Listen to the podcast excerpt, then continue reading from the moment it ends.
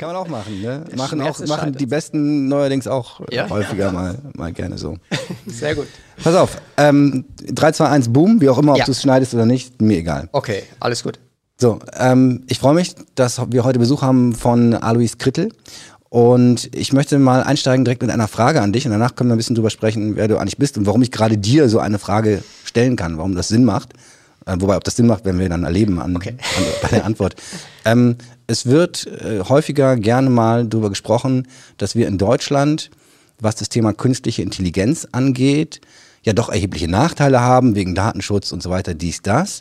Und wir äh, aus verschiedensten Gründen abgehängt werden oder werden könnten oder bereits abgehängt sind, was das Thema künstliche Intelligenz angeht. Wie siehst du das? Ja, ist so. Punkt. Gut. Ja, dann, pass auf, wir, wir lassen es erst erstmal so stehen und äh, jetzt kommen wir mal dazu, ähm, wer bist du überhaupt, dass du dir eine Meinung darüber erlauben darfst? Wow. Äh, Genau. Vielleicht kannst du kurz was dazu sagen, ähm, ja, wer du bist, was, was du tust. Genau. Ich würde aber gleich die Frage nochmal. Wir können da- wir werden da weiter drauf rumreiten. Wunderbar. Nein, aber das, das zum Start. Der Podcast an dieser Stelle zu Ende. Genau. Ja, Nee, wir waren wir sind schnell. abgehängt. Fertig. Genau, ja. Können wir nichts mehr machen. Ne? Lass einpacken, nach Hause gehen. Sehr schön. Nee, genau. Also erstmal vielen Dank für die Einladung. Ich bin, äh, wie schon gesagt, Alois Krittel und bin Mitgründer und Geschäftsführer des ARIX. ARIX steht für Artificial Intelligence Center und ist ein Zentrum für künstliche Intelligenz in Hamburg, was an der Schnittstelle zwischen Wirtschaft und Wissenschaft positioniert Ist ist. es ein Zentrum oder ist es das Zentrum? Oh, wenn du das schon so sagst, es ist das Zentrum natürlich. Und äh, Das war mein Eindruck auch. ja, vielen Dank. Genau. Und das äh, würde mich jetzt tatsächlich nochmal auf die Frage zurückleiten. Ja. Und ich würde sagen, abgehängt ähm, im wissenschaftlichen Sinn sicherlich nicht. Ja, es ist schon so, dass man beobachten kann, dass wir jetzt im wirtschaftlichen Kontext äh, gesehen äh, da nicht die Speerspitze sind, dass wir uns auch in manchen Sachen wirklich schwer tun. Ähm, aber wenn man einfach wissenschaftlich sich anguckt, wo eigentlich KI herkommt und äh, wo viele gute Veröffentlichungen gemacht werden, dann würde ich nicht sagen, dass sozusagen äh, das Spiel verloren ist, sondern dass wir da durchaus äh, ein gutes Potenzial haben in Deutschland. Bist du auch zuversichtlich, dass das so bleibt? Also, Also auch was, also erstmal, ich bin bei dir. Und das ist ja auch so ein Grundthema, was wir gerne auch den Leuten in, in so ba Basisvorträgen erklären. Ähm, Deutschland ist im Thema KI-Forschung Weltklasse. Ich glaube, das gilt auch heute noch. Kann man heute, glaube ich, noch so sagen. Ja.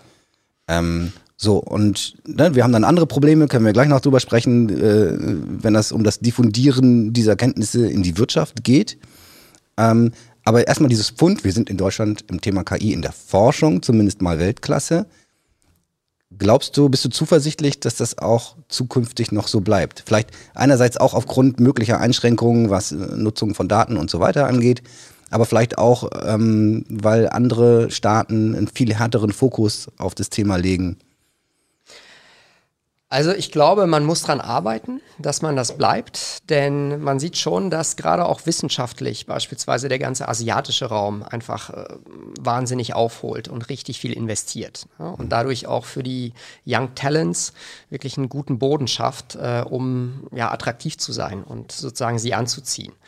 Das heißt, ich glaube, es ähm, ist eine Möglichkeit da, dass man sozusagen diese Stellung weiterhin behauptet, aber man muss auf jeden Fall aktiv dran arbeiten.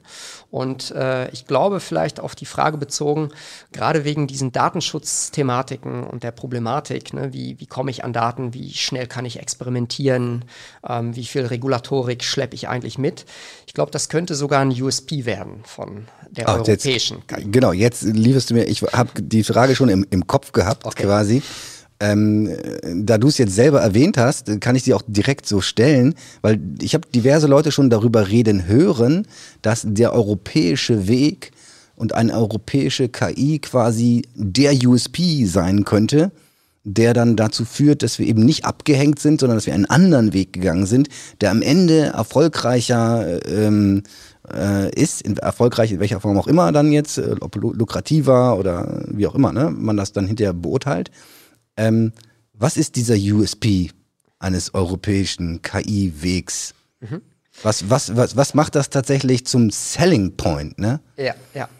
Also ich glaube, zum Selling Point macht es das äh, einfach die kritische Masse an Forschung. Ich bin jetzt immer noch so ein bisschen mhm. forschungslastig äh, bei den Antworten unterwegs, ähm, die es in einem anderen Kontext vielleicht so gar nicht gibt. Ja, also ich mache mal ein Beispiel, wenn in Asien solche Datenschutzthemen und menschzentrierte KI-Themen nicht wirklich eine Rolle spielen, ja, weil sie an sich in der Kultur und so weiter, wie gesagt, äh, dort einfach nicht aufgegriffen werden dann äh, wird man weniger in solchen Use Cases unterwegs sein. Als Beispiel jetzt mal Federated Learning wird ja auch häufig genannt, ne, als eine datenschutzkonforme Variante.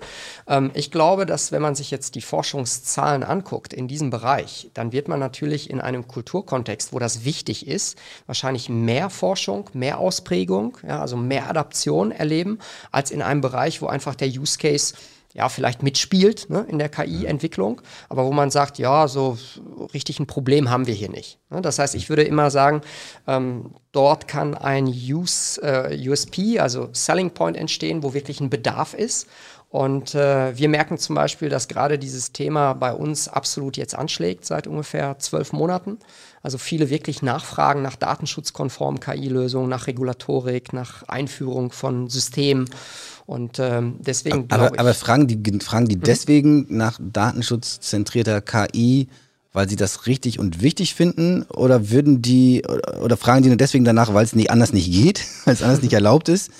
Und weil, also weil ich, ich werde es mal so ein bisschen polar, ich, äh, ja. ist nicht notwendigerweise meine eigene Meinung, aber ich ne, mhm. versuche mich mal so ein bisschen auf die andere Seite zu stellen. Ähm, man könnte ja auch sagen, pass auf, wenn ich jetzt zum Beispiel lernen will, aus allen Gesundheitsdaten von allen Menschen äh, in einer Region, ich sage noch nicht mal Land, ja, das Europa sein, whatever. Mhm. Und ich will aus allen Gesundheitsdaten von allen Menschen lernen, wie ich äh, Predictive Health machen kann. Das heißt, wie ich verhindern kann, dass Leute überhaupt erst krank werden. So, und ähm, ist das nicht viel schneller und viel besser zu erreichen, wenn ich quasi diese ganzen Datenschutzprobleme nicht habe, mich damit auch nicht beschäftigen muss? Quasi und dann kann ich ja viel schneller ein KI-System bauen, was tatsächlich funktioniert. Mhm. Jetzt erstmal nur in diesem Datenschutzkontext. Gibt es noch ganz andere Probleme, die das mit sich bringen kann, mit Biasen und so weiter, sind an, andere Themen. Aber jetzt erstmal so aus mhm. der Datenschutzbrille. Und ähm, so quasi, wie wir das jetzt versuchen, ähm, in Deutschland und, und in Europa, scheint es erstmal ich sage nicht der schlechtere Weg zu sein, aber der deutlich, deutlich langsamere. Und jetzt sind wir ja auch äh, in diesen Pandemiezeiten reden wir über Menschenleben. Wir müssen die Menschenleben retten. Und deswegen ne, müssen wir ganz viele Dinge tun, auf ganz viele Dinge verzichten und so weiter. Und wir, ich, wir hatten übrigens im letzten Podcast mit, ähm, mit Jessica Hesen ähm, von der Plattform Lernende, die bei der Plattform Lernende Systeme auch äh, ähm, die Ethikkommission, wie, wie, wie, wie diese Einrichtung da heißt, aber leitet. Mit der haben wir einen sehr spannenden Podcast darüber, ob es denn nicht auch unter solchen Umständen, wie jetzt zum Beispiel im Rahmen der Pandemie, okay wäre, den Datenschutz mal hinten anzustellen. Zum Beispiel beim Thema Terminvergabe für die Impfzentren dann mal Google Cloud einzusetzen, äh, einsetzen zu können, nicht? um Spracherkennung und die Telefonie zu automatisieren und so weiter. Und sie hat gesagt, ähm, sie fände das grundsätzlich vertretbar. Und wenn du das jetzt mal weiterdenkst in einen globalen Kontext, sagen, wäre es nicht eigentlich auch vertretbar, mal den Datenschutz quasi ein bisschen hinten anzustellen, wenn es darum geht, Menschenleben zu retten und Krankheiten zu heilen, ähm, indem wir eben die Daten alle zusammenschmeißen. Mhm. Ja, also ich glaube, das ist so schwierig, da so eine Schwarz-Weiß-Meinung zu haben. Also ich glaube, in, unter Pandemiebedingungen wäre sicherlich einiges vertretbar, ja, wenn man wirklich den Menschen helfen kann, Menschenleben retten kann. Mhm. Auf der anderen Seite fragt man sich, äh, solche Systeme schleichen sich dann ja häufig in solchen Zeiten ein und die erbt man dann und die sind auch noch weiterhin gültig, wenn diese Zeiten vorbei mhm. sind. Ja, also viele Gesetze und Regeln werden dann sozusagen äh, kommen äh, irgendwie in Anwendung und man vergisst sie wieder abzuschalten.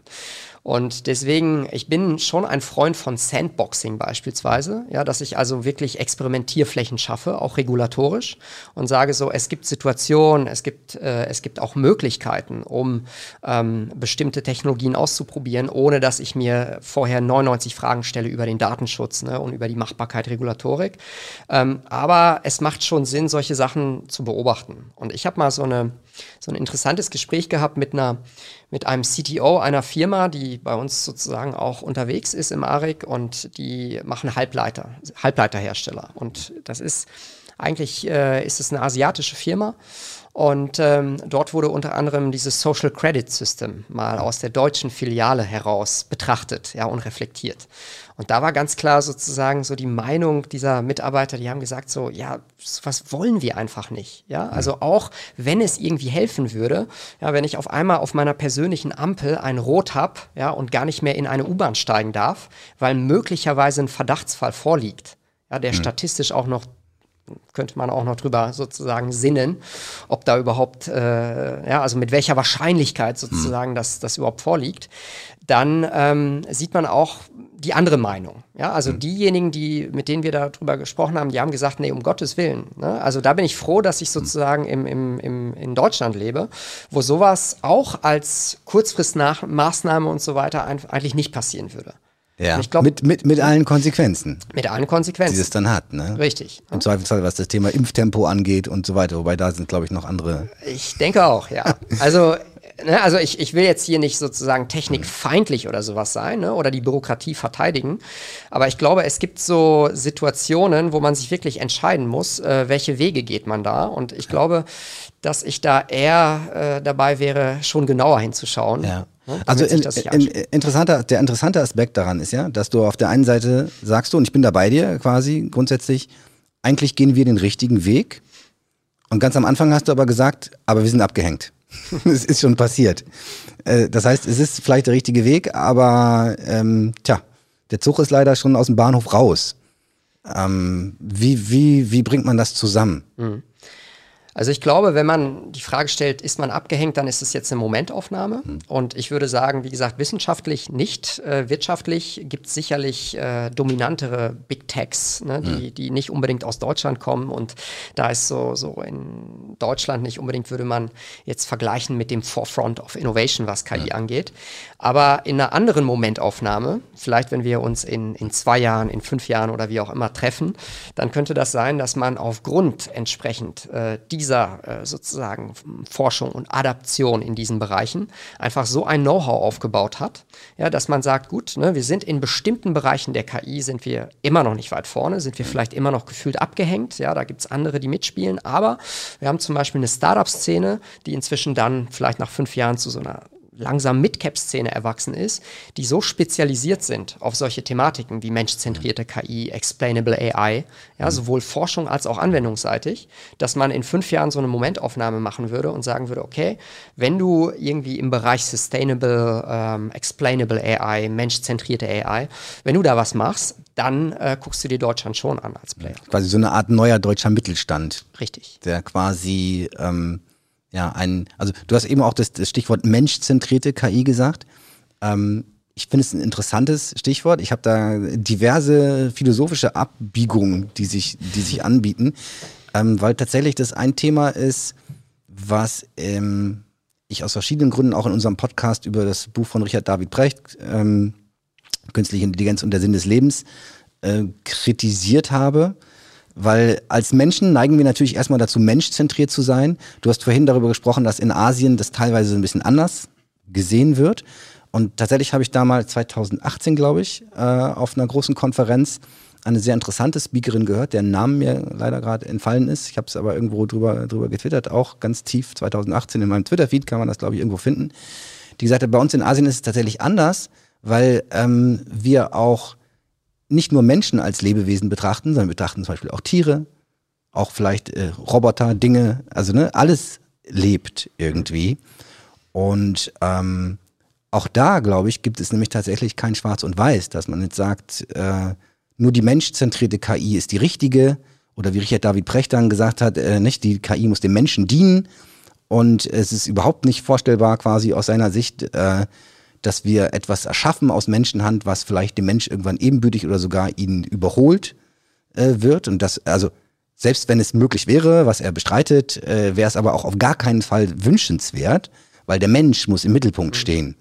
So, und ich tue mich halt selber schon schwer dabei, die ganze Tierwelt auszuschließen. Ja. Ähm, und dann kannst du natürlich fragen, okay, wo fängt das an, wo hört das auf? Ne? Darf man den armen Pflanzen die Äpfel wegnehmen, den, den Bäumen nicht? Gibt es auch Leute, die sagen, das ist nicht okay. Und dann würde ich wiederum sagen, mir ist das egal. Ähm, aber so sind halt die Menschen verschieden.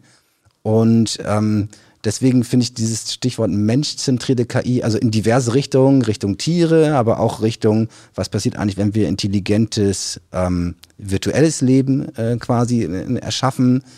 Ähm, hat das auch irgendwelche Rechte oder nicht? Gibt es ganz viele quasi Anknüpfungspunkte. Ich finde aber, ich will nochmal den Punkt aufgreifen, ähm, wir waren ja eigentlich an der Stelle, sind wir in Deutschland durch vermeintlich durch die ganzen Regulierungen und so weiter abgehängt, was das Thema KI angeht. Wir haben erstmal festgestellt, also forschungsseitig nicht, ne? Forschung sind wir gut dabei.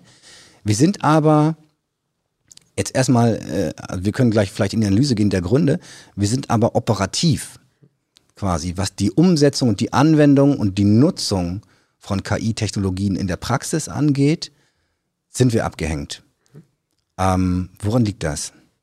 Also und, und wie, wie stellt sich das vielleicht auch dar in, in der Praxis? Also, also du sprichst, glaub, ja auch, sprichst ja auch jeden Tag mit, mit Unternehmen, die gerne sowas einführen würden und ja. nicht, ja. Äh, der Geist ist willig, aber. Genau, aber die, die Organisation manchmal nicht. Ja. ja.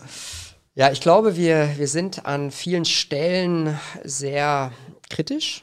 Ähm, das ist erstmal nichts grundsätzlich Negatives. Ne, das heißt, wir sind nicht die oder sind nicht bekannt für eine unfassbare Euphorie, ja, Technik, Technologie einzusetzen, mhm. wobei natürlich auch viele Erfinder und so weiter eigentlich die Geschichte prägen. Mhm.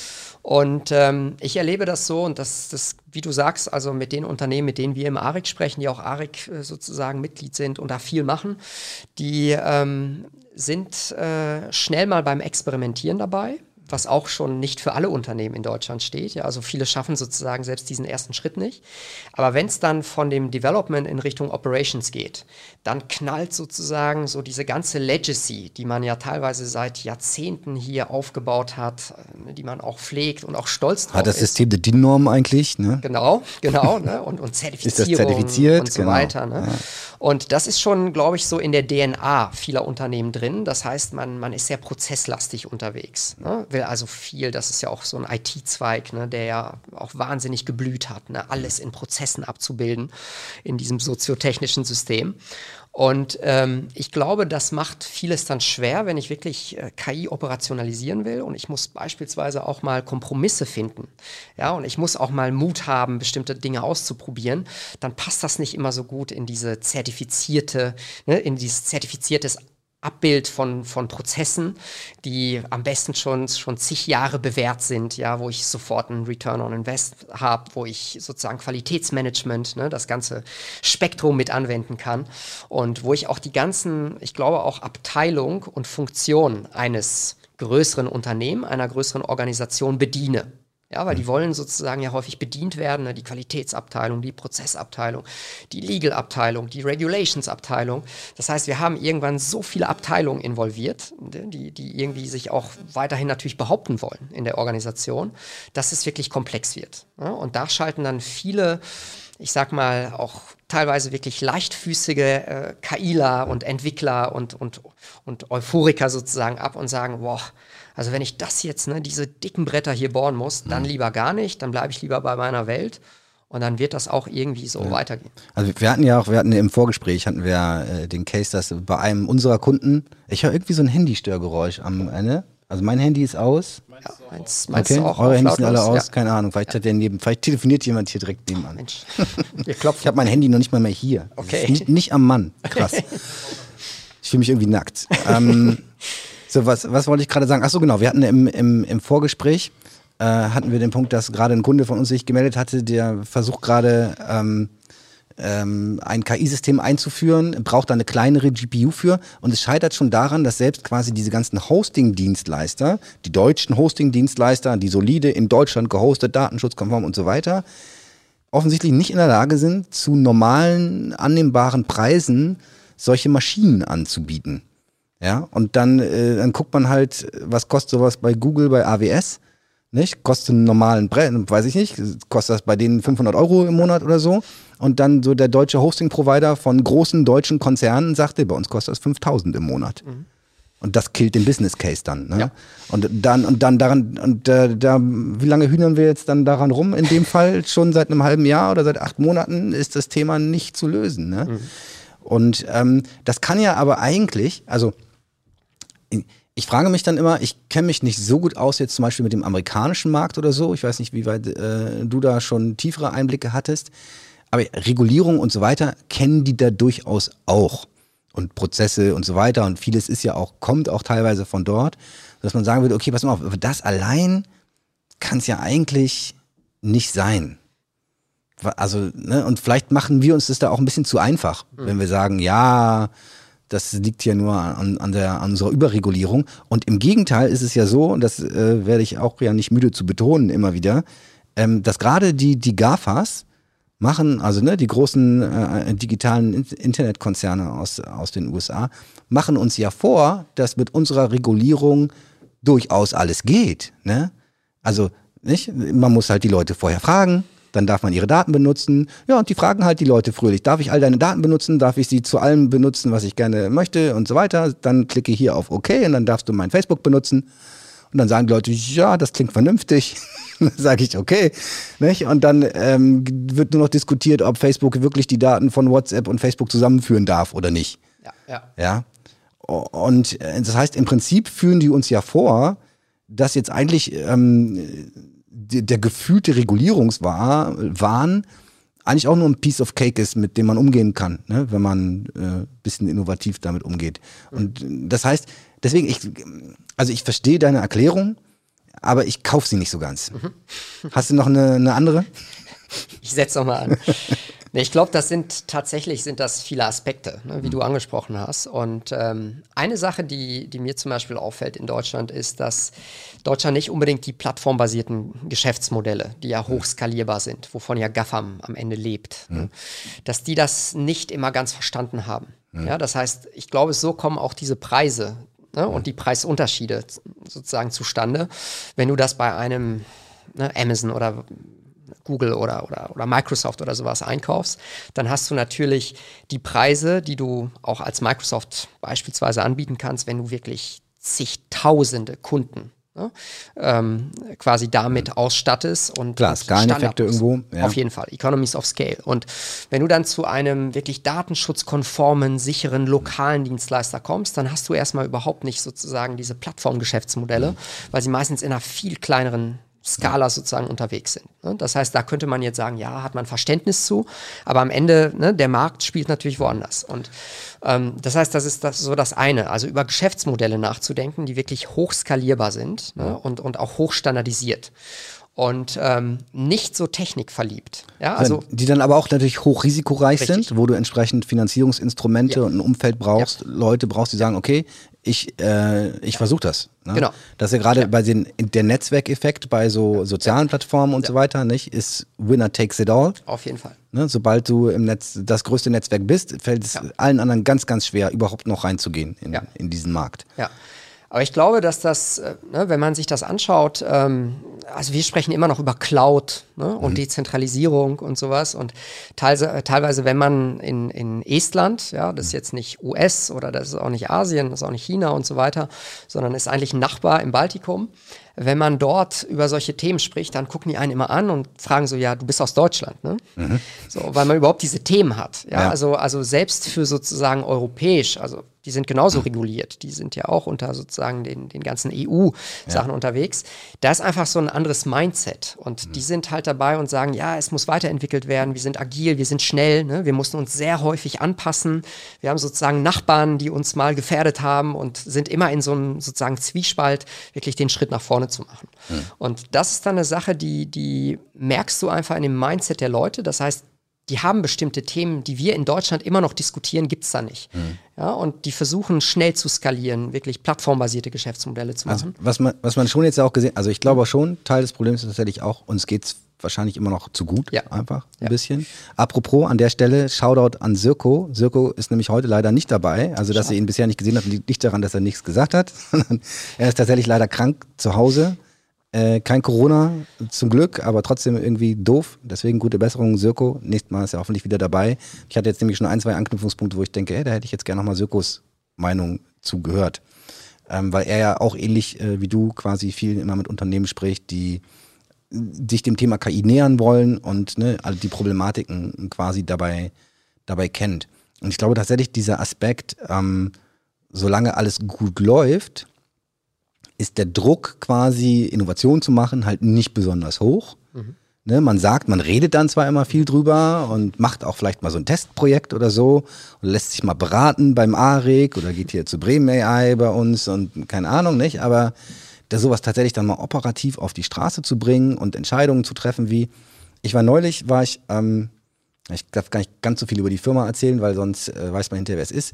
Ähm, bei, einem, bei einem KMU, klassisches KMU äh, in Deutschland, äh, baut große Geräte, ja und äh, da ging es halt darum, sollten nicht diese Geräte alle auch so kleine ähm, Onboard-Uniten haben, die halt alle zwei Sekunden aufzeichnen, wie ist der Maschinenzustand und, und so weiter. Und kosten Apfel und ein Ei, nicht, sowas da einzubauen. Und hatten sie mal getestet, haben dann festgestellt, ähm, ja, da kommt ein riesen Berg Daten zusammen, wir haben keine Ahnung, was wir damit tun sollen. Und diese äh, Units kosten ja nur Geld, die wir da einbauen, also bauen wir sie nicht mehr ein. Nicht? Und ähm, jetzt tatsächlich kommen die wieder an den Punkt, wo sie, wo sie verstehen, wo die Geschäftsführung auch versteht, naja, ich glaube, das ist irgendwie wichtig für die Zukunft. Nicht? Und wo dann Leute wie wir reinkommen und sagen, ja, also ganz ehrlich, ne, ich kann das gar nicht genug unterstreichen. Baut diese Dinger ab bitte ab morgen überall ein. Weil da könnt ihr so viel draus lernen, wie eure Kunden eigentlich die Maschinen benutzen, in welchen Grenzsituationen die vielleicht dann doch anders reagieren, als ihr dachtet ähm, und, und alles Mögliche. Ne? Und ähm, ja, aber man, nicht, der Firma geht's gut. Ja.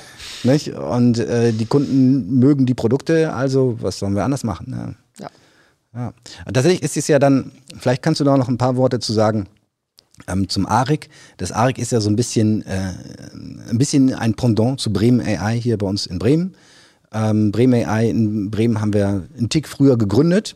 Dafür habt ihr euch dann quasi ein bisschen angeschaut, aha, wie, wie machen die das da? Können wir auch vielleicht was von mitnehmen und lernen und habt dann, wie das dann Hamburg-Bremen so üblich ist, Hamburg hat dann gleich nochmal einen draufgesetzt quasi und ähm, euch ja tatsächlich auch mit beachtlichen Ressourcen ausgestattet. Kannst du da noch, also und letzten Endes sehe ich äh, zumindest auch bei Bremen AI und bei euch den einen der Hauptfoki letzten Endes ja darin, genau diesen, den Unternehmen dabei zu helfen, diese Schwelle zu überwinden. Zu sagen, pass auf, wir können euch dabei helfen, ähm, tatsächlich solche Dinge in die Produktion zu bringen, von Erstberatung bis. Mhm. Kannst du da vielleicht mal ein bisschen äh, von erzählen, wie ihr das macht und äh, ob und wie das erfolgreich ist und welche Schwierigkeiten es da vielleicht auch bei gibt? Ja, gerne. Also das ist, ich glaube, das schließt sich auch super an die Diskussion ja. an. Deswegen äh, vielen Dank für die Frage. Ähm, ich glaube, das, was uns verbindet, ist viel diese Katalysator- und Aufklärungsarbeit, die man da machen muss, auch, muss man sagen. Ähm, und das fängt an mit natürlich Information, also ne, aufklären über Use Cases, Möglichkeiten, darüber sprechen, Leute vernetzen, Communities schaffen.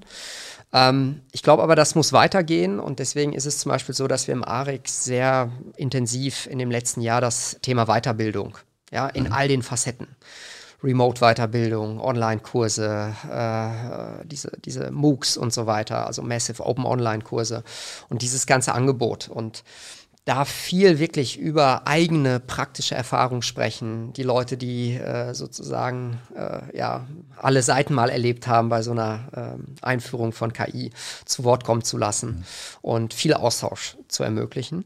Und dann kommt natürlich auch dazu, dass man wirklich auch versucht, Konsortien, äh, Prototypen, Piloten an Start zu bekommen. Ja, und ich glaube, das passiert immer dann, wenn du wirklich 1 plus 1 gleich 3 hast. Das heißt, wenn du wirklich zwei Leute zusammenfügst, sei es eine Institution und KILA oder äh, auch die Education-Seite mit reinnimmst, die, die Universitäten, und wirklich versuchst, dort Anschub zu leisten. Ja, und mhm. deshalb auch Katalysator. Also es ist so, man muss schon wirklich da rein investieren, dass man diese Verbindung knüpft, dass man die Leute zusammenbringt, dass man denen auch Stück weit auch so ein bisschen ja, Zeit zum Atmen gibt. Mhm. Ja, also das ist, das ist wichtig, weil ähm, bei uns oder wir haben gemerkt, dass viel mit Vertrauen zusammenhängt. Und wenn man jetzt versucht, irgendjemanden in so ein Projekt zu überreden, ja, mhm. oder nur dogmatisch unterwegs ist, ne, und KI hier und da und am Ende merkt, dass die Leute überhaupt keine Ahnung davon haben, mhm. dann wirkt das fast eher abstreckend. Ja, und wenn man da mal einen ganz kleinen Use Case präsentiert, wirklich aus dem Maschinenraum raus, an einem konkreten Beispiel, dann merkst du sofort so, oh ja, ne, das macht irgendwie Lust auf mehr. So. Und wie, wie kann ich das eigentlich angehen? Äh, ähm, arbeitet ihr da hauptsächlich mit Unternehmen, die zu euch kommen? Oder geht ihr auch proaktiv auf Unternehmen am Standort zu, sagt, pass mal auf, äh, was weiß ich, ich jetzt mal Hala oder irgend sowas, ne? Ey, die müssten doch mit KI machen und dann geht ihr zu, klingelt ihr bei denen und sagt, ich, ne, ihr habt euch jetzt nicht bei uns gemeldet, aber ja. äh, so wollen wir nicht trotzdem mal sprechen, quasi. Ja, ich glaube, beide Wege sind wichtig. Also als wir angefangen haben, dann haben wir natürlich viel aus dem Bedarf raus auch äh, ja. reagiert. Ne? Das heißt, wir wussten, es gab schon Unternehmen, die uns angefragt hatten, die mhm. gesagt haben, hier, das ist ein wichtiges Thema, wir, wir kriegen das nicht so richtig operationalisiert, könnt ihr uns helfen? Aber es ist ähm, beides. Also wir sind immer auf der Suche nach Unternehmen, wo wir sagen, zum Beispiel auch konsozialbedingt. Ne? Also richtig nach Projekt, hey, die würden da, beispielsweise die Hala, die wird da absolut reinpassen. Ja. ja, wird ein totaler Zugewinn sein für diese ganze Gruppe, die da zum Beispiel gemeinsam in so ein Forschung- und Innovationsprojekt reinläuft. Ähm, was wir aber auch machen, ist, dass wir inzwischen viel Anfragen bekommen. Und das war so ein, so ein wirklicher Punkt, den wir irgendwann gemerkt haben nach der Gründung, dass man nennt das ja so Leverage Point, ne, dass der erreicht ist und dass auf einmal dieses Schwungrad Arik selber Anziehungskraft entwickelt ja. hat. Ne, und dass die Leute sozusagen wirklich, die uns irgendwie über Social Media mal kennengelernt haben oder bei einem Podcast wie hier oder in einem in einer Weiterbildungseinheit ne, oder in einem Projekt oder in einer Fachgruppe sagen, hey, äh, wir haben da eine eigene Idee.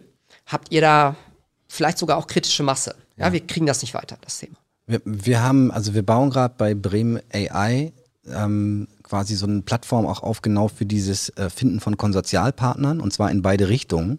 Vielleicht ist es auch ein Thema, wo wir uns mal kurz schließen können, ob wir das oh ja. nicht zusammen machen als ARIC und, und Bremen AI. Ja.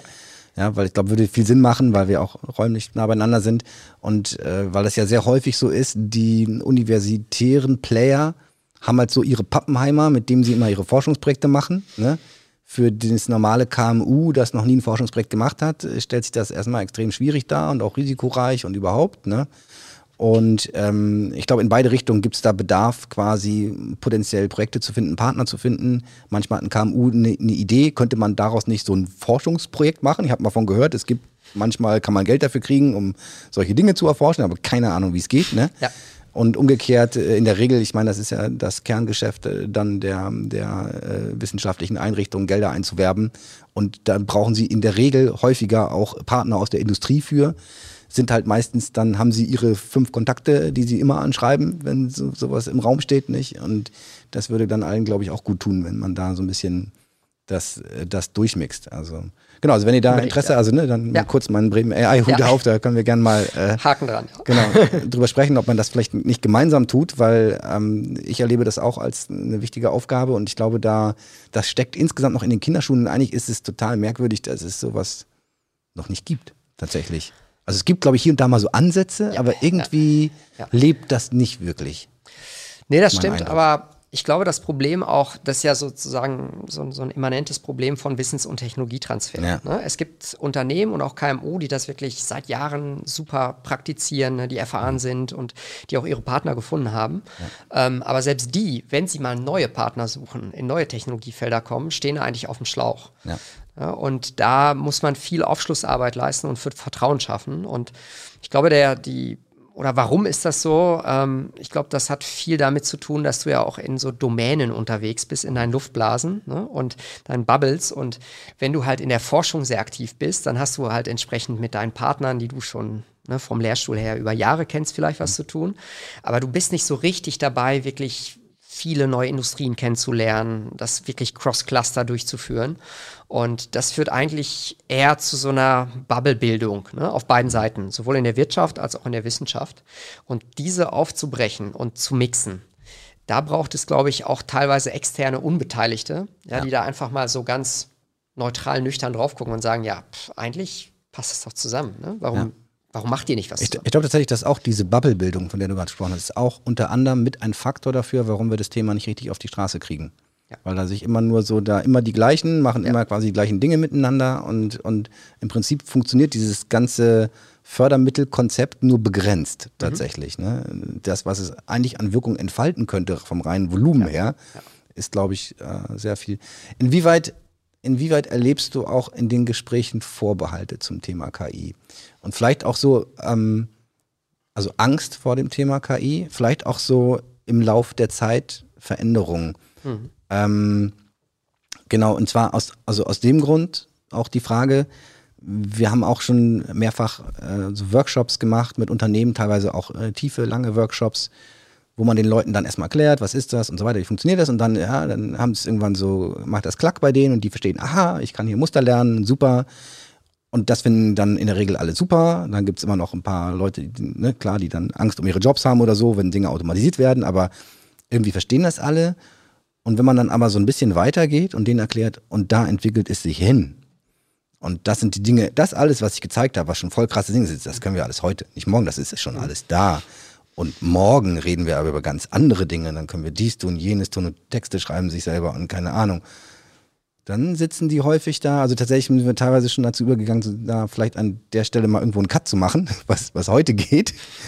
Und gar nicht ja. so viel ähm, darüber zu sprechen, was eigentlich morgen geht. Aber es ist natürlich auch irgendwo ein wichtiger Aspekt. Also wie, wie erlebst du das? Gibt es auch viele Leute, die das dann irgendwie zu krass finden oder die sagen, oder die eher sagen, sie haben da eher Angst vor oder wir sind natürlich jetzt in so einem sehr speziellen Umfeld, ne, weil eher auch zu euch eher Leute kommen, die das interessant finden, mhm. erstmal vor allem. Ne?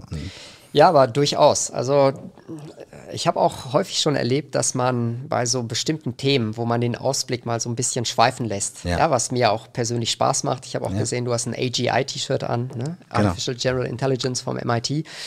Ähm, das ist manchmal schon harte Kost und ja. teilweise hat man ja dann, dann Leute auch in den Gruppen, die gerade in diesem in dieser Übergangsphase, ja, wo man sagt so, oh, das verstehe ich noch, ne, oder ich habe eine ja. Chance, das zu verstehen und das wird irgendwie spooky, dann absolut so wegtilten, abschalten und ähm, ziemlich äh, ja so eindimensional werden. Mhm. Ja, also entweder die lieben's, ne, und dann hast mhm. du die ganze Zeit irgendwelche Gespräche über, ne, was was wäre wenn, mhm. ja, und und ne, wird es in 5, 10, 20 Jahren sein mhm. und teilweise hast du Leute, die auf einmal richtig sozusagen klappen runter ja. und dann geht gar nichts mehr. Ja. Und das Schwierige wird natürlich, wenn du sowas in einer Veranstaltung hast, ne, dann kannst du damit umgehen, mhm. ja, weil du sagst, ne, vieles ja auch Mythos, ne, muss man mhm. abschichten und so.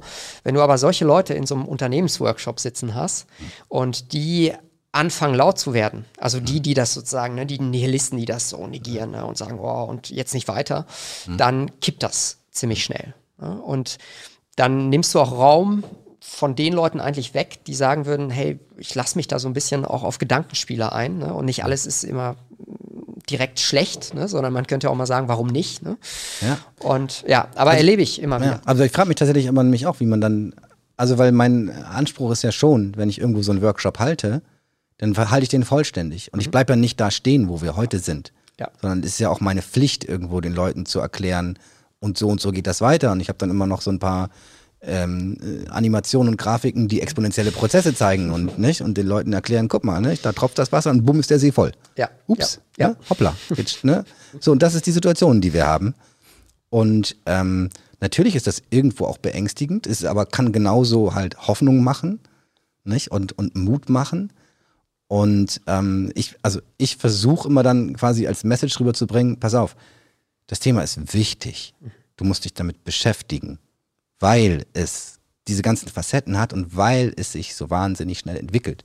Gerade deswegen ist erstmal der, die Basis, dass wir vernünftig darüber sprechen können, ist, dass du dich damit beschäftigst. So, und das will ich eigentlich erreichen. Plus, das ist so ein bisschen tatsächlich dann, also wir sind ja jetzt nicht, nicht im Kontext von Bremen AI, sondern von Just AI, von unserer Firma. Wir sind eine Firma. Wir wollen Aufträge und Geld verdienen. Klar.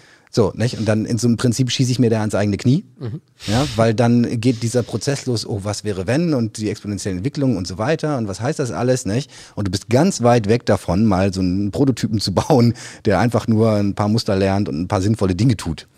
Und dann wieder down to earth zu kommen, quasi dahin zu kommen, ist, ist schon schwierig. Aber ich, ja, ich hab's, wie gesagt, ich habe bisher, ich mache das weiter so, trotzdem. Ähm, aber ich erlebe tatsächlich auch häufiger auch so im privaten Umfeld, dass die Leute das eher mal gerne auch gruselig finden, mhm. wenn man denen so ein bisschen erzählt, was da allein jetzt schon alles so geht. Mhm. Und ähm, wie, ich meine, wie, wie siehst du das persönlich? Ähm, ist KI aktuell, wie Elon Musk sagt, die größte Gefahr für die Menschheit? Oder gibt es andere Dinge, wo du sagen würdest, Klimawandel, Atomkriege, Meteoriteneinschlag, äh, schieß mich tot. Elon Musk sagt, nein, es ist KI. Hm. Nee, ich glaube, die Menschheit ist die größte Gefahr für die Menschheit. Das wäre so das Atomkriegsszenario und Klimawandel zusammen vielleicht oder Genau, und alles, ne? Also Egoismus und, mhm. und, und sowas.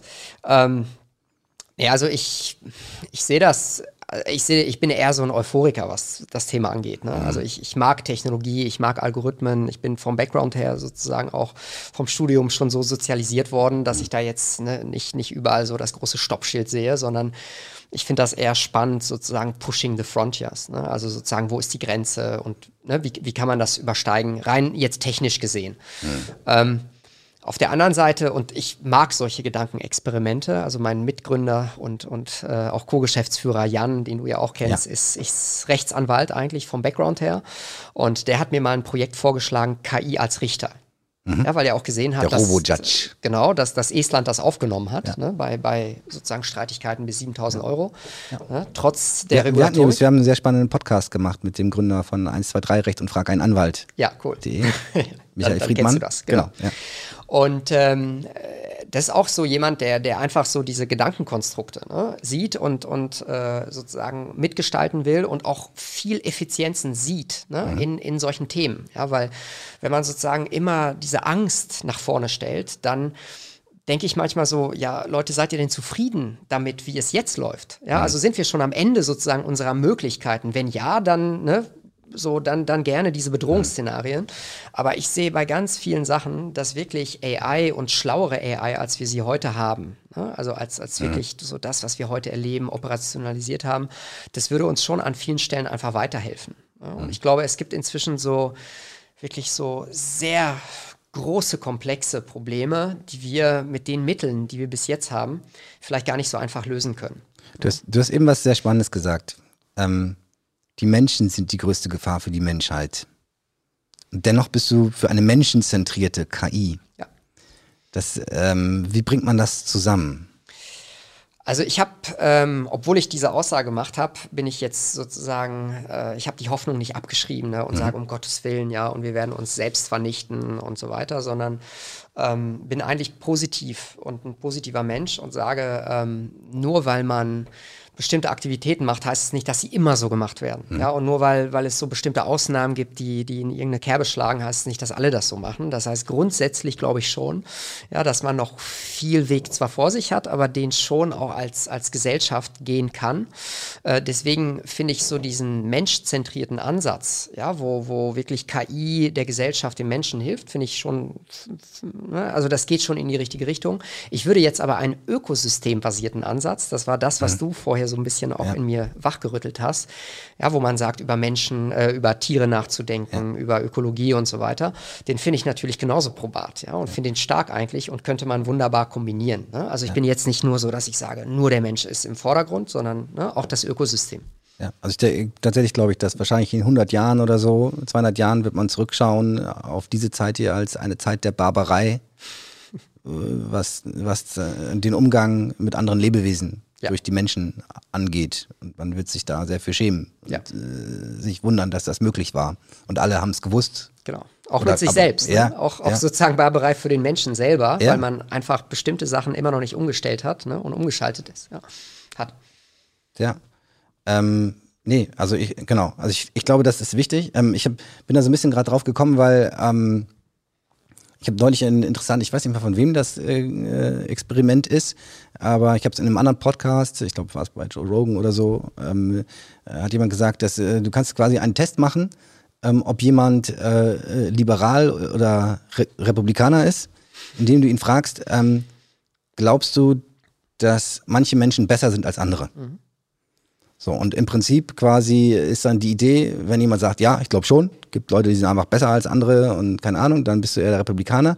Und wenn du antwortest mit, hm, naja, und fängst an, was zu erklären und keine Ahnung und so wie im Prinzip wie du gerade ja. versucht hast zu erklären, ja, ja, menschzentrierte KI, aber und die Menschen sind auch gleichzeitig die Gefahr, aber ich bin da voller Hoffnung und es gibt auch die guten Seiten und so weiter, nicht? Dann bist du quasi liberal, ja.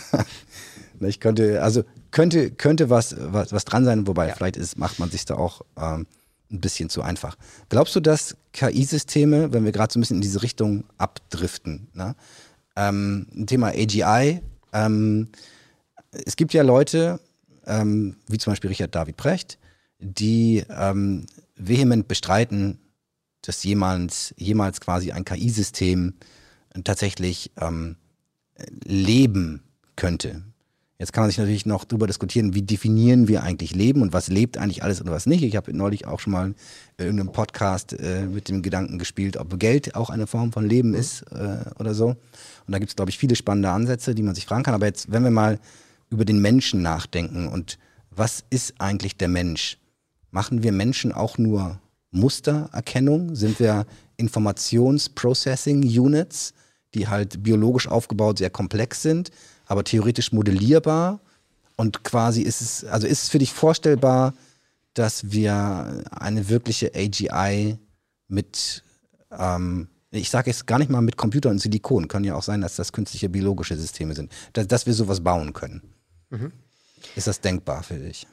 Also es wäre jetzt natürlich die Frage wieder der Definition, ne? was ja. ist Leben? Aber ich glaube, wir sind noch längst nicht am Ende und AGI ist ja auch nur ein Zwischenschritt. Ja. Ne? Also wenn man nach Ben Goertzel geht, kommt danach die ASI, die Artificial Super, Intelligence. Ne? Das ist auch ein krasser Typ im Übrigen. Ja, also, absolut. Wenn, wenn, ihr mal Bock habt, euch ja. einen krassen Typen reinzuziehen, der völlig anders denkt und anders drauf ist, Ben Goertzel ist euer Mann. Ja. Auf jeden Fall. Ich, ich, damit äh, ja, ja. damit, damit finde ich ihn nicht uneingeschränkt gut oder irgendwas, aber er ist interessant. Ja, er ist auf und jeden entertaining. Fall absolut interessant. Ich hatte mal äh, sozusagen die Ehre, mit ihm auch in einem Hackathon in den Niederlanden zu Krass. sein und vier Tage äh, auch äh, Gedankenaustausch zu machen und so weiter. Ja. Sehr nahbar auch der Mensch, ne? Ja, überhaupt keine Starlüren. Lässt sich nicht kaufen, von daher absolut krass, ne? Ja. Auch nicht von Gaffern. Ähm, naja, aber womit ich eingestiegen bin, ist sozusagen AGI ist, ist noch nicht sozusagen das, das allerletzte, ne? so das liebende System. Und ich glaube, man muss auch unterscheiden zwischen so, wann äh, nimmt so eine ASI den Anspruch, ne? dass sie ein inneres Leben führt, dass sie sozusagen völlig entkoppelt ist, autonom und so weiter. Mhm. Ähm, ich glaube aber, dass äh, insbesondere was AGI angeht, dass wir das schon erleben werden. Ja, also wir werden viel mehr KI erleben, die nicht nur auf einer Domäne gut ist, die dort Muster lernen kann, sondern die wirklich das generell übertragen kann. Sieht man ja in Ansätzen jetzt auch. Sieht man, ne? GPT-3, OpenAI und so weiter, wobei das wirklich so die, die ganz früh. Erste ne? zarte Ansätze, genau. aber man, man kriegt so ein bisschen eine Ahnung davon, gerade wenn man auch die Entwicklungsgeschwindigkeit sich anschaut. Ne? Auf jeden Fall, auf jeden Fall. Und deswegen bin ich der festen Überzeugung, wenn man sozusagen nicht mehr die Augen und Ohren einer KI zuhält, was wir ja mhm. eigentlich machen ja, mhm. also wenn man das mal vergleichen würde mit einem lebenden Organismus, der lernt, ja, geben wir auch den KI-Systemen aktuell nur ganz eingeschränkt Futter. Mhm. Ja, das heißt, diese ganze Sensorik, ne, die zum Beispiel ein lebender Organismus hat, um zu lernen, ne, gerade in den mhm. ersten Jahren, die sind ja aktuell in den KI-Systemen einfach eingeschnitten, ne, mhm. ne, weil nicht genug Daten, nicht genug Sensoren, Aktoren mhm. und so weiter. Das heißt, das kann man deutlich weiter multiplizieren.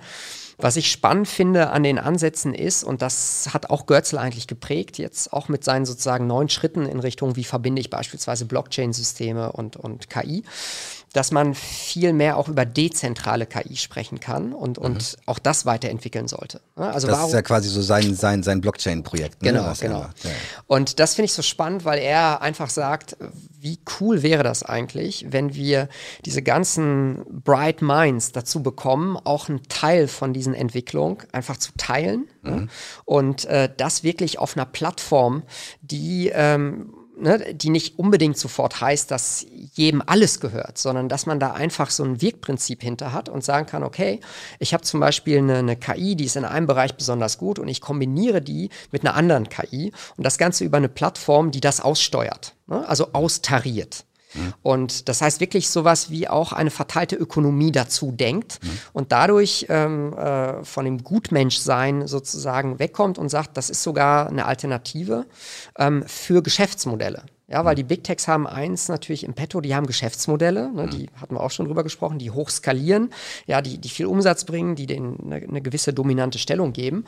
Und wenn man jetzt sozusagen sagt, oh, und AGI-Forschung, die ist komplett Open Source und jeder kann, ne, dann, dann sagen viele, ja, das wird schon alleine aus dem Grund nicht kommen, weil es kein Geschäftsmodell dahinter gibt. Das heißt, die Incentivierung wird nie da sein. Ja, das heißt sozusagen, die Ökonomie wird immer gewinnen, das heißt, irgendeiner wird das komplett own.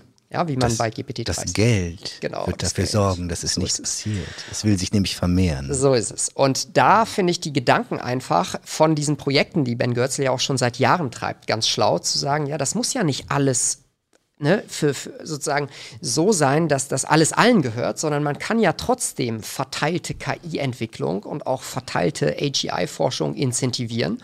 Man muss es nur vernünftig machen. Ne? Und dafür nutzt er sicherlich äh, sozusagen Blockchain oder DLT-Komponente, äh, Komponenten, um da sozusagen auch Bewegung reinzukriegen. Mhm. Ja? Deswegen, also ich glaube, da, da ist noch ganz viel Luft nach oben. Und ich würde den meinen Horizont sozusagen gar nicht irgendwie beschränken wollen, dass ich sage, so und bis hierhin glaube ich, dass es möglich ist und danach nicht mehr. Mhm. Ähm, ich würde aber auch äh, sozusagen ja davor warnen, immer gleich davon zu sprechen, dass sich etwas komplett entkoppelt ne? und, und, und sozusagen dann anfängt, so ein Eigenleben zu haben, das gegen einen geführt ist. Ne? Das sind ja häufig so diese Schreckensszenarien. Ja, gegen oder halt unbeabsichtigt, mal einfach ne, genau. ne, Paperclip AI ja, oder ja, ne, hat einfach nur die Aufgabe, Büroklammern zu genau, machen und halt irgendwann gibt es nur noch Büroklammern zu bringen. So ne? Genau. Keine Menschen mehr. Genau, aber das heißt also, du sagst im Prinzip, Du glaubst, es ist möglich, AGI zu entwickeln. Du glaubst auch, wir werden das vielleicht sogar noch erleben. Ja. Ähm, ist die Entwicklung von AGI, ist sie wünschenswert? Ist sie unausweichlich? Muss sie reguliert werden? Mhm. Wünschenswert äh, finde ich schon, ne, weil wir so viele Probleme haben unausweichlich. Ich glaube auch, weil einfach durch auch unser Konsumverhalten, durch unser Leben, ja, wo, wo, wo wir einfach inzwischen gewöhnt sind, auch viele Daten zu produzieren, aber natürlich auch gewissen Luxus um uns haben möchten ähm, und uns natürlich immer verbessern wollen, sozusagen, so, ne, auf bessere Stufen kommen wollen. Ich glaube, es ist unausweichlich. Äh, sollte sie reguliert werden, also da könnte man auf Asimov und so weiter jetzt mhm. referenzieren ne, und sagen, sollten bestimmte Regeln ne, erfunden, entwickelt oder, oder ernst genommen werden, die man befolgt, damit es nicht irgendwann zu dieser Abkopplung kommt. Ich glaube, ja, natürlich ist das sinnvoll. Ich würde aber diese Experimentierräume nicht von vornherein sozusagen mit solchen Mauern umgeben, dass man eigentlich gar keine Chance hat, da weiterzugehen. Ne? Das mhm. heißt, ich wäre für Sandboxes in dem Bereich AGI. Mhm. Das heißt, dass man wirklich probieren kann ne, und trotzdem, dass man sich Gedanken macht, was will man eigentlich? In welche Richtung will man? Ne? Ähm, das heißt, dass ich das sozusagen mit einem Jein beantworten würde. Ja, also das Interessante dabei, also ne, Elon Musk sagte dann zum Beispiel, er vergleicht das immer mit der Flugaufsichtsbehörde und, und sagt, pass auf, ne, wir sind alle froh, dass es die gibt. Ne? Ähm, und wir sind besser dran, wenn es die gibt, als wenn es sie nicht gibt, ne? weil sonst würden immer nur reihenweise Flugzeuge abstürzen und es würde all, alles mögliche Zeug passieren, was wir nicht wollen. Ähm, wenn ich jetzt quasi deinen, deinen Vortrag eben zusammenfasse, sagst du im Prinzip, also die Entwicklung von AGI ist unausweichlich. Wir wollen das auch. Mhm. Wir können vielleicht noch darüber sprechen, was genau, wie wir genau das wollen. Ähm, wir brauchen auch wahrscheinlich irgendeine Form von Regulierung dafür. Wir müssen halt eben aufpassen, dass die Regulierung nicht dazu führt, dass sie die Entwicklung im Prinzip, ähm, ja, was eigentlich? Zu langsam macht, weil sonst entwickelt jemand anders die AGI zuerst. Oder, ähm, also ne, Richard David Brecht hat ja dann in seinem Buch, schreibt ja auch viel darüber, dass er sagt, das ist gar nicht unausweichlich. Mhm. Ne? Und wir sollten uns als Menschen gut überlegen. Wir haben die Wahl. Wir können uns überlegen, ob welche Dinge wir wollen, welche wir nicht wollen. Und wäre es nicht schön, wenn wir uns alle darauf einigen, dass wir das erstmal nicht wollen und erstmal ein Moratorium quasi haben und äh, ihr dürft das nicht machen. Wobei man dann im internationalen Kontext ist halt, glaube ich, einfach die, die Verlockung, der Anreiz so groß, sich mit dem Thema zu beschäftigen. Und wir haben jetzt noch gar nicht über autonome Waffensysteme oder irgend sowas gesprochen, aber rein quasi ähm, Intelligenz ist Macht. Nicht? Und je intelligenter du bist, ähm, desto mehr Macht hast du. Und äh, wie du eben so schön gesagt hast, wir haben so viele Probleme, deswegen hältst du AGI für wünschenswert. Die Hoffnung ist, die KI kann uns helfen bei der Lösung von unseren Problemen. Edel sei die KI hilfreich und gut, nicht? ähm, so, aber wie, wie, wie sorgen wir dafür? Und dann ist es natürlich genau, wenn wir jetzt sagen, also wir haben quasi so ein bisschen das Dilemma, wenn jetzt äh, wir als westlich orientierte Staat mit einem bestimmten kulturellen Background von Dingen, die wir gut und die wir nicht gut finden, ohne das jetzt als universal gültig hinzustellen, aber das ist so unser Mindset und dann gibt es halt andere Kulturen, die haben andere Mindsets, in asiatischen Ländern, im Islam, keine Ahnung. Ähm, wenn wir jetzt sagen, wir machen das nicht und die anderen machen das aber und dann haben die auf, sind die halt schneller im Zweifelsfall und dann haben die auf einmal ein AGI-System und wir haben das nicht. Was bedeutet das dann für die Welt? Oder aber wird das nicht unausweichlich sowieso irgendwann so kommen, dass irgendwann irgendwer das zuerst gebaut hat? Und was passiert dann? Und dann, warte, lass, lass ich das mhm. kurz noch weiterführen, auf die Spitze treiben. Und dann sagen Leute dann wie Elon Musk, und deswegen brauchen wir OpenAI. Wir müssen das demokratisieren. Vielleicht auch so ein bisschen Ben Goetzels Ansatz verteilt und so weiter. Nicht? Und baut dann sowas wie GPT-3.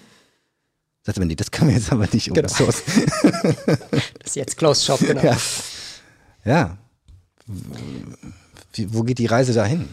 Also wie, wie kann man damit umgehen, ne? Ja. sinnvoll? Ja, also ich glaube, es ist unaufhaltsam, der Fortschritt. Ja, also der, der sozusagen im Menschen steckt irgendwie so ein, so ein Antrieb, dass man sich immer weiterentwickeln will. Ne? Also Richard David Brecht sagt aber, Evolution ist kein Naturgesetz. Das ist ihm ganz äh, wichtig. Ich fand es aber auch so ein bisschen nicht sehr schlüssig begründet, tatsächlich mhm. in seinem okay. Buch. Ja, ich glaube, da gibt es auch andere Meinungen zu. Ja. Aber ne, ich, ich glaube einfach, dass das gerade jetzt vielleicht für den Digitalbereich, ne, also da kann man ja auf eine gewisse Historie zurückgucken und auch insgesamt, was Technologie angeht. Ich glaube, also ist meine persönliche Überzeugung, dass das nicht wirklich aufgehalten werden kann. Ne? Und dass man sich so einigt. Ich glaube, man kann sich gut auf Ziele einigen, aber auf Verbote einigen, das hat häufig nicht hingehauen in der mhm. Geschichte. Ne? Und das hat dazu geführt, dass dann doch irgendwie Nationen im Verborgenen Programme doch aufgemacht haben. Ne? Staaten. So und und ne? und äh, am Ende war es dann irgendwie ein offener Schlagabtausch oder mal ein kalter Schlagabtausch. Kennen mhm. wir alles aus der Geschichte. Mhm. Ne? Und trotzdem haben die Leute nicht aufgehört mit solchen Projekten ne? Mhm. und mit der ja auch Neugier, so, solche solche Torrents sozusagen zu zu betreten. Und deswegen glaube ich, ähm, es wird auf jeden Fall kommen. Und ich halte das eher für wichtig, dass man mehr dann darüber aufgeklärt ist, dass man da mitspielt. Ja, es ist immer besser, irgendwie mitzuspielen, ne? mhm. als, als sich irgendwie den Zug anzugucken und zu sagen, oh, ne, das muss ich jetzt alles einkaufen. Mhm. Und deswegen. Also es ist so ein bisschen ja. dieser Aspekt von, also es ist gut, wenn du weißt, wovon du redest. Richtig. Quasi. Ähm, jetzt, ich sag mal so, ne, wir sind jetzt ethisch gefühlt in einem technischen Bereich, wo man denkt, naja, komm, das können wir doch mal mitmachen, ne? weil die Konsequenzen scheinen jetzt erstmal noch so sehr überschaubar. Bis überhaupt gibt es ja auch viele Leute wie Andrew, Andrew Ying oder so, die dann sagen, ey, ganz ehrlich, ne, das ist so weit weg alles noch. Ähm, da, ne, ja. Jetzt äh, ne, bleibt man locker. Ähm, während wir in anderen Stellen, ich nenne mal das Thema Biotechnologie, Klonen, Experimentieren mit äh, Menschen, mit Menschengenen und so weiter, sind wir ja durchaus als Menschheit auch in der Lage zu sagen, das wollen wir nicht, mhm. das darf auch keiner und wir einigen uns alle darauf, dass das nicht gemacht werden soll. Mhm. Bestimmt gibt es irgendwo irgendwelche Labs, wo es trotzdem gemacht wird, so ein bisschen, ne? Aber es ist schon so, gibt es keine Major-Forschungsgelder für, gibt es keine und, und so weiter. Also durchaus schon denkbar, dass es, dass es sowas gibt, wenn alle sich einig wären, dass das etwas ist, was wir als Menschen nicht tun wollen, mhm. quasi, ne? Und ähm, ja, ich, also ich finde es auch ein schwieriges Thema. Ich glaube grundsätzlich auch, man, also allein durch die Entwicklungsgeschwindigkeit ist es wichtig, sich permanent damit zu beschäftigen, weil sonst kannst du da gar nicht mehr mitreden. Einen ganz spannenden alternativen Ansatz, der quasi eine völlig, völlig anderen Stoßrichtung hat, hat äh, im Prinzip neulich hier bei uns im Podcast äh, Professor Frank Kirchner mhm. gebracht, äh, Geschäftsführer vom, vom DFKI. Der hat gesagt, wir brauchen wieder mehr Dichter und Denker. Ja, wir waren noch früher das Land der Dichter und, und Denker. Und ja. So, und jetzt machen wir hier Ingenieure und so weiter und wir sind so technikfokussiert und, und glauben, die anderen äh, äh quasi laufen uns technisch davon. Und wo wir aber eigentlich stark sein müssten, ist im Bereich Dichter und Denker. Mhm. Und vielleicht ist das auch noch ein ganz, also ne, dann reden wir jetzt drüber, ist das, also ich glaube auch, ich glaube, dass das nicht aufhaltbar ist. Das wird kommen. Mhm. Und deswegen müssen wir uns damit beschäftigen. Mhm. Deswegen müssen wir uns gesellschaftlich damit beschäftigen. Deswegen muss ich mich mit meiner Firma damit beschäftigen. Was bedeutet das für mein Geschäft? Was äh, gibt es überhaupt in Zukunft noch äh, für, also wie läuft das alles in, in Zukunft? Ähm, als Mensch, als Gesellschaft und so weiter, Gesundheitssystem, überall müssen wir uns damit beschäftigen. Und wir müssen, glaube ich, tatsächlich aber auch mal in den Blick nehmen, und das führt jetzt so ein paar Punkte zusammen, die du auch schon gesagt hast, nämlich einerseits, einerseits wollen wir eine menschenzentrierte KI, andererseits denken wir irgendwie, naja, der, die größte Gefahr für den Menschen ist der Mensch. Und ähm, jetzt bauen wir hier so künstliche ähm, Systeme auf, die ganz viel lernen sollen über unsere Welt, vielleicht auch nicht nur über die Lebenswelt der Menschen, sondern alle Lebewesen. Und irgendwann werden die vielleicht sehr, sehr schlau, diese Systeme, und gucken sich das mal gesamthaft an, sollen uns dann helfen, Probleme zu lösen. Dann jetzt kommen, ne, dann kommen nämlich die Leute, die sagen, naja, es könnte ja sein, dass das System rausfällt, rausfindet, das Problem ist der Mensch oder es sind einfach zu viele Menschen. Und deswegen äh, werden wir jetzt mal so eine Art Pandemie machen oder so, um mal den Anteil der Menschen zu reduzieren, damit die nicht den Planeten kaputt machen und was es da alles an Szenarien äh, gibt. Ne? Und ähm, genau, und die, die Frage ist ja dann jetzt, was können wir tun? Wie können wir dem entgegenwirken? Und ich finde tatsächlich diese die grundsätzliche Idee zu sagen, also äh, an der Regulierung anzusetzen und zu denken, ich könnte da irgendwas in die Loss-Funktion einbauen, solcher Systeme, also ist sicherlich eine schöne Idee. Ne? Ähm, und ich glaube, Ben Görzel hat ja unter anderem auch gesagt, nicht, ähm, ähm, die Systeme sollten darauf äh, so programmiert werden, dass sie die Liebe maximieren. Mhm. Irgendjemand anders hat mal gesagt, ich weiß gar nicht, wer es war, aber ich habe es äh, da immer mitgenommen und fand es eigentlich noch überzeugender, nämlich die Systeme sollten darauf optimiert werden, die menschliche Freiheit zu maximieren. Mhm. Finde ich auch einen sehr in, interessanten Ansatz. Ähm, so, aber mit solchen Dingen kann man sich ja beschäftigen.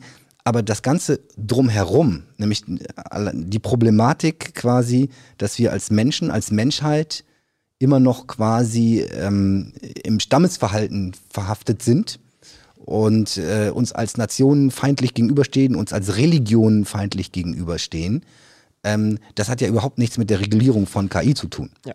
Ne? Und ähm, vielleicht ist es quasi fast wertvoller auf lange Sicht, mehr zu investieren, also da man das Thema KI sieht und kommen sieht, mehr zu investieren quasi in die Persönlichkeitsbildung der Menschen und äh, wie sie miteinander umgehen.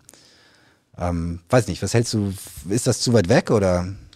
Ne, ich glaube, da, da sprichst du ganz wichtige Punkte an. Also einer der Punkte ist natürlich, ähm, dass äh, es nicht so sein sollte, dass irgendwie AGI oder diese Zukunftsentwicklung irgendwie einer elitären Gruppe vorenthalten ist. Ne? Mhm. Das heißt, dass man mit dem Thema eigentlich viel, ähm, du hattest gesagt, Investition mhm. ne? in, in, Zukunft ist Investition in, in Weiterbildung, Ausbildung, ne? dass Menschen sich sozusagen überhaupt in der Lage sehen, eigene Meinung zu bilden. Ne? Also genau eigentlich die Grundwerte, ne, die, auf die wir so stolz sind und die wir eigentlich versuchen aufzubauen.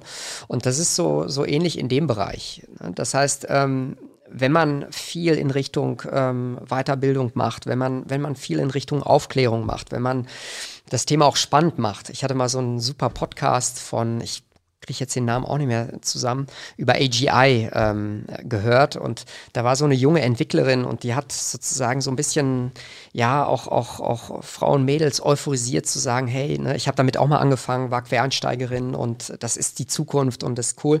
Und die hat das so, so mh, mm, total schön undogmatisch gemacht. Ja. also so, so nicht jetzt, jetzt erst recht oder sowas, ne, sondern einfach gesagt so, ja, schaut doch mal in die Bereiche rein. Wie cool wäre das? Ja, ne, und ähm, so dieses, diese, ja, Energie vermitteln eigentlich, mhm. was, was das Thema auch wirklich Positives bewirken kann. Ja, welche Use Cases es gibt, welche Möglichkeiten man hat, ne, wie das auch teilweise Kontinente zusammenbringt. Ja, also durch, durch, durch KI-Forschung, durch KI-Entwicklung, ne, ähm, bist du auf einmal auch in Communities drin, die du vorher so gar nicht hattest. Ne? Und, und ähm, also ne, ich, ich würde versuchen, da viel in Richtung, in Richtung Weiterbildung zu machen, noch viel mehr, als wir momentan machen, ähm, und in Richtung Aufklärung. Und ich glaube, das ähm, bewirkt dann genügend, ähm, sodass man sich dann nicht sozusagen Sorgen machen muss. Das wäre jetzt so die einfache ja, Antwort. Genau, also während du sprachst, kamen natürlich mir auch Worte in den Sinn wie Grundeinkommen und, und so weiter. Hm.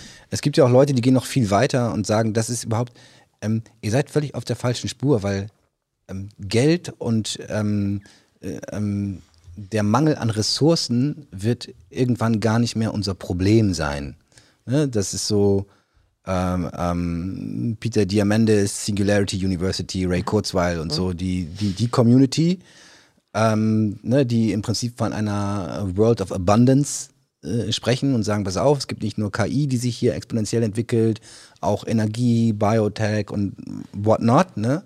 Entwickeln sich alle äh, exponentiell weiter und letzten Endes ist es nicht die Frage ob, sondern nur die Frage wann wir an den Punkt kommen, dass wir technologisch so gut und so weit fortgeschritten sind, ist, dass wirklich für alle Menschen, die auf dem Planeten leben, vielleicht sogar für alle Lebewesen, im Überfluss alles vorhanden ist und dadurch quasi dann auch äh, wir immer weniger und irgendwann vielleicht auch gar keine ähm, Konflikte um Ressourcen mhm. mehr, mehr haben, quasi. Ähm, wie, also, wie sieht deine Vorstellung aus von einer Welt, in der KI uns hilft, Probleme zu lösen? Vielleicht, vielleicht können wir mal klein anfangen, heute, kurz landen wieder, von, aus, aus dem Weltraum auf der Erde landen. Wenn wir jetzt mal heute anfangen, ähm, wenn ich heute ein Unternehmen habe und ähm, mich frage, okay, jetzt gibt es künstliche Intelligenz, muss ich mich damit beschäftigen? Wo würdest du quasi heute den, die Argumentation sehen, was können Unternehmen heute gut machen mit KI? Und was ist so deine Erwartung, deine Hoffnung vielleicht auch, ähm, bei, welchen, bei welcher Art von Problemen uns KI wirklich helfen kann? Hm. Also heute denke ich viel, sich wirklich auf Kern der Wertschöpfung zu konzentrieren.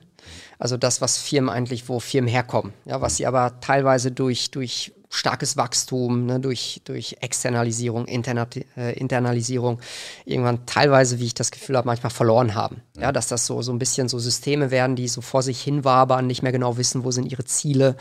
Ja, also es ist gesund, so viel zu wachsen oder, oder dann wieder so Schlankheitskuren zu machen und worauf fokussiert man sich.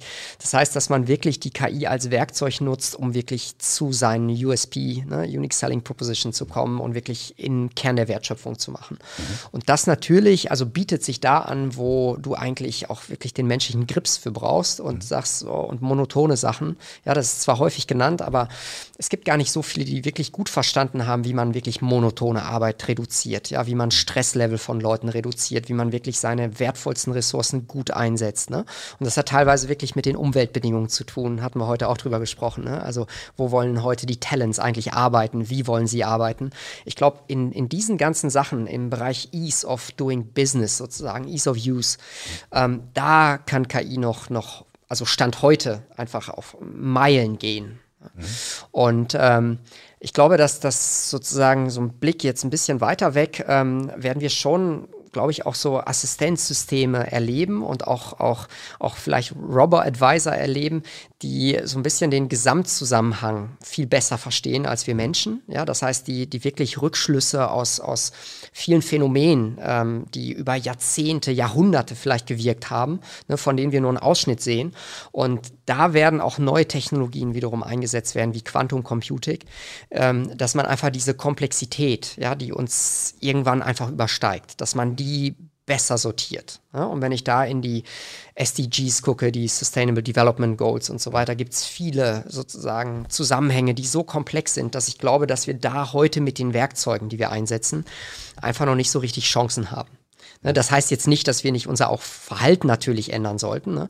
Aber ich glaube, da wird KI stark, wo es wirklich da um, um solche globalen Zusammenhänge geht. Und da wird es, glaube ich, auch noch in absehbarer Zukunft passieren, dass wir wirklich aus bestimmten, ja, ich nenne es jetzt so profan Assistenzsystemen, Hinweise bekommen, ja, wie auch, ne, ich glaube, wir wollten heute nicht über Covid sprechen, aber ne, es gibt ja beispielsweise in, in, in ähm, es gibt Startups, die wirklich sehr datenbasiert, aber auch sehr sozusagen Experten-Mensch-basiert unterwegs waren vor der Pandemie, die ähm, noch drei Wochen bevor das so richtig losging, ne, ist eine bekannte ja. KI-Firma, die, die da gesagt haben, hey, guck mal, wir sehen da Muster, wir sehen da Outlier, ja. ähm, sollte man nicht reagieren. Ne? Und das Pass auf, lass uns ja. da mal einhaken, weil tatsächlich, also ne, wir haben ja auch vorher besprochen, wir können über alles sprechen hier. Ähm, ähm, tatsächlich, Corona ist jetzt aber auch ein Punkt, wo mehrfach öffentlich auch gesagt wurde, hier hat die KI versagt. ja, also offensichtlich sind wir noch nicht so weit, dass die künstliche Intelligenz uns dabei helfen kann, mit solchen Problemen umzugehen. Und ähm, ich fand äh, tatsächlich, also ich glaube, ähm, ich glaube nicht, dass es wirklich so ist. Und ich habe auch, genau wie du, ähm, habe ich äh, damals, also das, da, ganz am Anfang der Pandemie ging das ja auch durch die Presse, ja. dass da schon Leute plötzlich gesagt, die Hand gehoben haben, gesagt haben, ey, wir glauben, da zuckt es, das ist gefährlich, ihr müsst da alle hingucken. Und haben das schon zwei Wochen oder drei Wochen vorher gesagt, bevor es irgendwem aufgefallen ist, quasi. Ne? Und ähm, tatsächlich war es ja dann auch so, auch in der Community zum Beispiel. Ich hatte zum Beispiel noch hier in Deutschland ähm, im, im März letzten Jahres, als hier noch alles offen war, hat, war ich gebucht für öffentliche Auftritte. Mhm. Auch teilweise mit großen Sponsoren und so weiter. Und ich habe da auch, also ich habe da auch Geld für, hätte da Geld für bekommen. Mhm.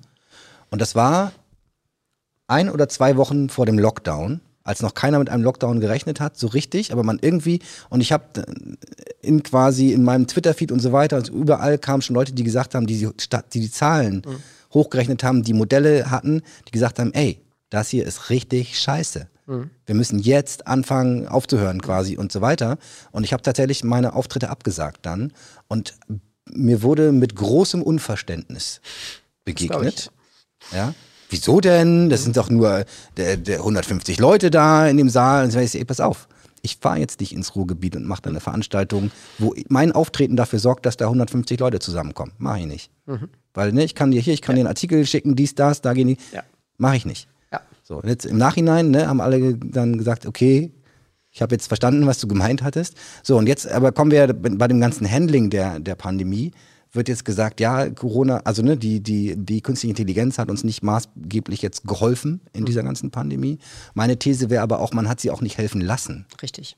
Tatsächlich. Ja. Also das fängt ja an von, da haben wir auch neulich schon drüber gesprochen, ähm, jetzt hier Termine, einen Impftermin zu bekommen. Mhm. Ne? Und tatsächlich mussten es anscheinend Leute immer noch, die dann stundenlang in Warteschleifen hängen bis sie einen Mitarbeiterin oder Mitarbeiter sprechen können, um einen Termin zu vereinbaren. Wann passt es denn? Hä? Genau. Ja.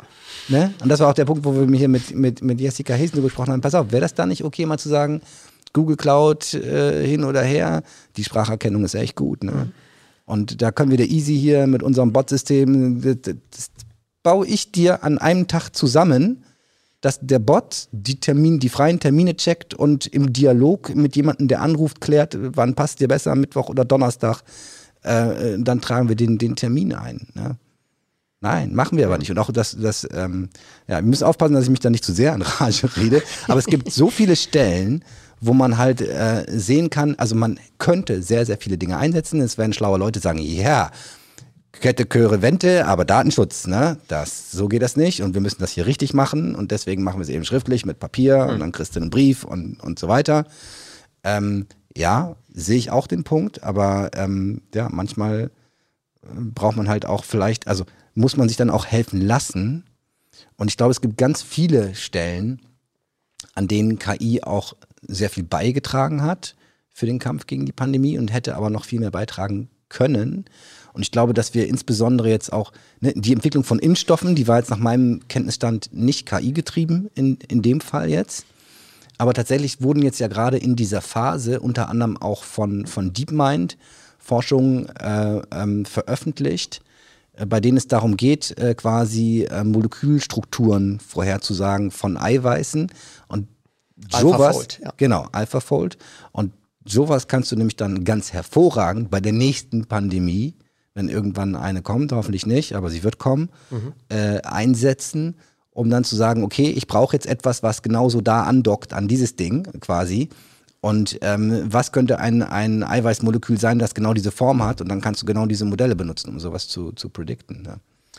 Ja, also ich glaube, ähm, vielleicht, waren die, vielleicht war die Impfstoffentwicklung noch nicht so KI-getrieben, aber sie war auf jeden Fall datengetrieben. Ja. Ne? Und darauf können wir uns ja sicherlich einigen. Ich finde das übrigens auch voll krass, was sie ja. in diesen mRNA-Impfstoff, also ja. die kommen aus dem, drei, ja. aus dem Drucker quasi, ne? Voll krass. Ja, ja. Und ich glaube, das zeigt so, dass, wie du sagst, also man muss sich auch helfen lassen, man muss sich ja. an solche ähm, Tools, Werkzeuge auch gewöhnen. Ja. Ne? Denn ich glaube, wir haben ja, oder zumindest mir geht so, solche Extremsituationen gar nicht so in unserem Leben bis jetzt äh, richtig wahrgenommen. Ne? Und, und durch Tschernobyl damals. Genau, vielleicht noch. Ne? Das, ja. das hängt irgendwie noch so hinterher. Da weiß man, oh, da war irgendwas richtig nicht in Ordnung ne? und man wusste nicht genau, wie man sich verhält. Aber ne, damals glaubte man noch sozusagen, ja, ne, die ältere Generation, die wird das schon irgendwie in den Griff kriegen. Und ich glaube, dass man zumindest jetzt in der Pandemie gelernt hat, dass Daten schon eigentlich ein, ein absolut wichtiger Nährboden sind, um wirklich zu Schlüssen zu kommen, zu denen man sonst nicht kommt. Ne? Und dass man viel auch ausprobieren kann, aber letztendlich, äh, dass das auch immer so ein gefährliches Pflaster ist. Ne? Und deshalb wirklich gute Datengrundlagen zu schaffen, damit zu lernen. Also auch das Thema Data Literacy. Ne? Also so verstehe ich überhaupt, was Daten können, ne? wo ich Daten sammeln könnte, was mir das irgendwann hilft das hat schon, glaube ich, jetzt auch Sprünge gemacht. Und das würde ich mir mehr wünschen. Ne? Also wir kamen ja aus der Diskussion, was, was, ne, was kann man machen? Ich glaube, deutlich mehr im Bereich Data Literacy machen, deutlich mehr ähm, auch dieses Werkzeug einfach mal ausprobieren und wirken lassen und, und nicht von vornherein sagen, so ja, ne, wird keine 100%-Lösung sein, also lassen wir es sein. Ja. Ja, also wenn man so vorgeht, dann würde man sozusagen mit keiner Technologie in, in einer Dann, dann würden wir auch nicht impfen jetzt. Das so ist, ist auch keine 100%. So ist es, ganz genau. ja. ja. Ja. Ja. Und ich glaube auch neben, neben so einem Google und, und AlphaFold, so, so cool ich auch diese Projekte sehe, ähm, es gibt so viel, und da sind wir wieder so ein bisschen beim Standortvergleich, ohne dass ich da jetzt wieder zu tief reingehen will. Es gibt so viel gute Forschung, alleine schon im, in der Metropolregion, in dem Bereich. Ja. Also ich kenne auch Forscher, ne, Professor Carsten Klausen als einen Namen, den ich mal nennen kann. Der war sofort mit Teams sozusagen dabei. Der ist halt im Bereich Medikamentenentwicklung auch mit seinem Institut unterwegs, ja. äh, mit seinem Fraunhofer Institut und war da wirklich voll eingebunden, hat sozusagen dafür auch Sorge getragen, dass, dass viel mehr diese Idee von gemeinsamen Datenpools, virtuellen Kohorten, synthetischen Kohorten weiterentwickelt werden. Das heißt, da gibt es wirklich so viele Bright Minds und so viel Energie eigentlich, die wir dort äh, anzapfen könnten. Ähm, die Frage ist immer, macht man es? Ne? Also ja. lassen wir das zu? Und das ja. ist mir manchmal auch ein bisschen zu defensiv hier. Und da würde ich mich freuen, wenn, wenn glaube ich, so diese Ausbildung, Weiterbildung, aber auch so, so ein bisschen dieses Öffnen des Kopfes dazu wirkt, dass mhm. man, dass man eher sozusagen proaktiv das Thema angeht und das also positiv. Die, das eine, die eine Frage ist ja, macht man es? Na? Ähm, also erlaubt man es? Die andere Frage ist, fördert man es. Ja. Ne? Und ähm, ich glaube, das ist dann tatsächlich auch nochmal, also ein Thema, du hast ja auch viel Erfahrung im Startup-Umfeld. Äh, ähm, so haben wir uns ja quasi ja, auch äh, kennengelernt und Julian kennst du noch, noch, noch viel länger. Ähm, und hast da auch äh, in Hamburg äh, quasi äh, eine Rolle gehabt. Und vielleicht ist das tatsächlich auch nochmal ein Punkt, den wir diskutieren müssen beim, beim Thema künstliche Intelligenz in, in, in Deutschland jetzt speziell nämlich Förderung von solchen Startups und wo wird Geld quasi hingeknallt und wo nicht. Ähm, ich vermute, fast jedes Startup ist hinten übergekippt, als es gehört hat, was die Corona-App gekostet hat. Wie viel war es am Ende jetzt dann? 20 Millionen oder 100 sogar? Ich weiß es nicht. Gute Frage. Ich will es gar nicht wissen. Nee, also äh, äh man will es gar nicht wissen, weil wir alle wissen, die wir aus dem Startup-Umfeld kommen, so eine App zu bauen, die sowas macht, ha, also wird schon sechsstellig sein, mhm. ne? Und so. Und wenn es irgendwo günstig einkaufst, im unteren sechsstelligen Bereich und wenn es bei Profis einkaufst, maximal gehst du in den mittleren sechsstelligen Bereich. Aber mit einer halben Million hätte ich dir zehn tolle Firmen nennen können, die ein hervorragendes Produkt geliefert hätten und sich gefreut hätten wie die Schnitzel. Ne? Ich habe hier eine Zahl. Ja. Die Corona-Warn-App kostet alles in allem bis Ende 2021 voraussichtlich 67,45 Millionen Euro. 67,45 Millionen Euro. Also ist völlig, völlig. Genau. Also es ist, es ist, natürlich völlig lächerlich. Ja. Wahnsinn. Ne? Wahnsinn, wie da das Geld den Gully runtergespült wird. Also ne, eine Million hätte es dicke gereicht dann für alles wahrscheinlich. So, ne, aber da blasen wir es halt raus und an vielen anderen Stellen blasen wir es auch raus. Mhm. Aber wir tun uns sehr schwer damit. Ähm, ja, allein schon Incentivierungsmodelle äh, zu schaffen, die es zum Beispiel Startups erlauben würden, ähm, Mitarbeiter äh, zu beteiligen, ohne dass das gleich steuerlich enorme Konsequenzen hat. Ja. Und da ist, sind jetzt Dinge in Arbeit, mhm. ne? besser spät als nie, aber mhm. ähm, ja, denn wie, also wie siehst du das Thema KI-Startup-Szene in Deutschland und ähm, welche, welche Rolle spielen quasi KI-Startups in der Startup-Szene? Und was könnten wir vielleicht noch tun, um das irgendwie besser oder anders zu machen? Oder läuft alles super? Hm. Ja, ich glaube, äh, Potenzial für Verbesserung gibt es immer. Ähm, ich sehe die, die deutsche KI-Startup-Szene, die ist, glaube ich, besser als so das Image. Ne? Mhm. Das heißt, äh, wenn man sich so bestimmte Monitore anguckt ne, und immer wieder die gleichen Quellen, dann heißt es irgendwie, ja, Hamburg hat acht KI-Startups oder mhm. zwölf, ne? Und Bremen hat vielleicht auch zwölf und, und München hat 20 oder so. Also das äh, würde ich schon anders sehen. Wir haben mal so eine Recherche gemacht im ARIC und wir kommen auf über 100 KI-Startups. Ne? Das ist mhm. natürlich jetzt wieder die Frage, was zählt in man Hamburg dazu, was nicht. Quasi. In Hamburg, ja. genau. Ne? Und ähm, das heißt, die, die Szene ist schon besser, als man ne, viel in Medien dazu findet und, und viel darüber redet. Ähm, Ich glaube, ähm, so das eine ist, dass man das so nach dem Gießkannenprinzip fördert. Ja, also was man jetzt auch in Covid-Zeiten gesehen hat und sozusagen Geld so überall drauf kippt. Ähm, das ist so ein Weg und der hat sicherlich auch Wirkung ne? und vielen hat das auch geholfen, um jetzt sozusagen in diesen schwierigen Zeiten sich irgendwie weiterzuentwickeln. Aber ich glaube, es gibt viel mehr Komponenten einer wirklichen Förderung, die noch nicht so richtig angekommen sind. Das eine sind die steuerlichen Thematiken, ne? also Forschung, Innovation. Auch da arbeitet man ja jetzt dran. Da gibt es ja auch Varianten. Ne? Da gibt es jetzt auch Roadshows für. Das, das waren lange Zeit auch Debatten in Berlin.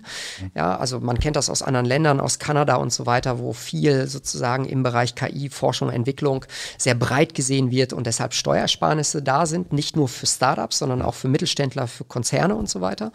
Und das hat wirklich dazu geführt, dass da viel KI-Entwicklung stattfindet. Ja. Kann, kann, kannst du ganz ja. kurz was zu dem Modell sagen? Also wie, wie funktioniert das? Ja, dass man einfach ähm, für die Investitionen, die man sozusagen in die Forschung und Entwicklung ähm, reingibt, dass man da ähm, äh, deutliche Steuererleichterung hat. Ne? Ja. Das heißt, das ist wirklich eine Reduzierung sozusagen an der eigenen Umsätze, das wird angerechnet und das führt einfach dazu, dass man sagt, okay, es ist attraktiv, in Forschung und Entwicklung zu investieren.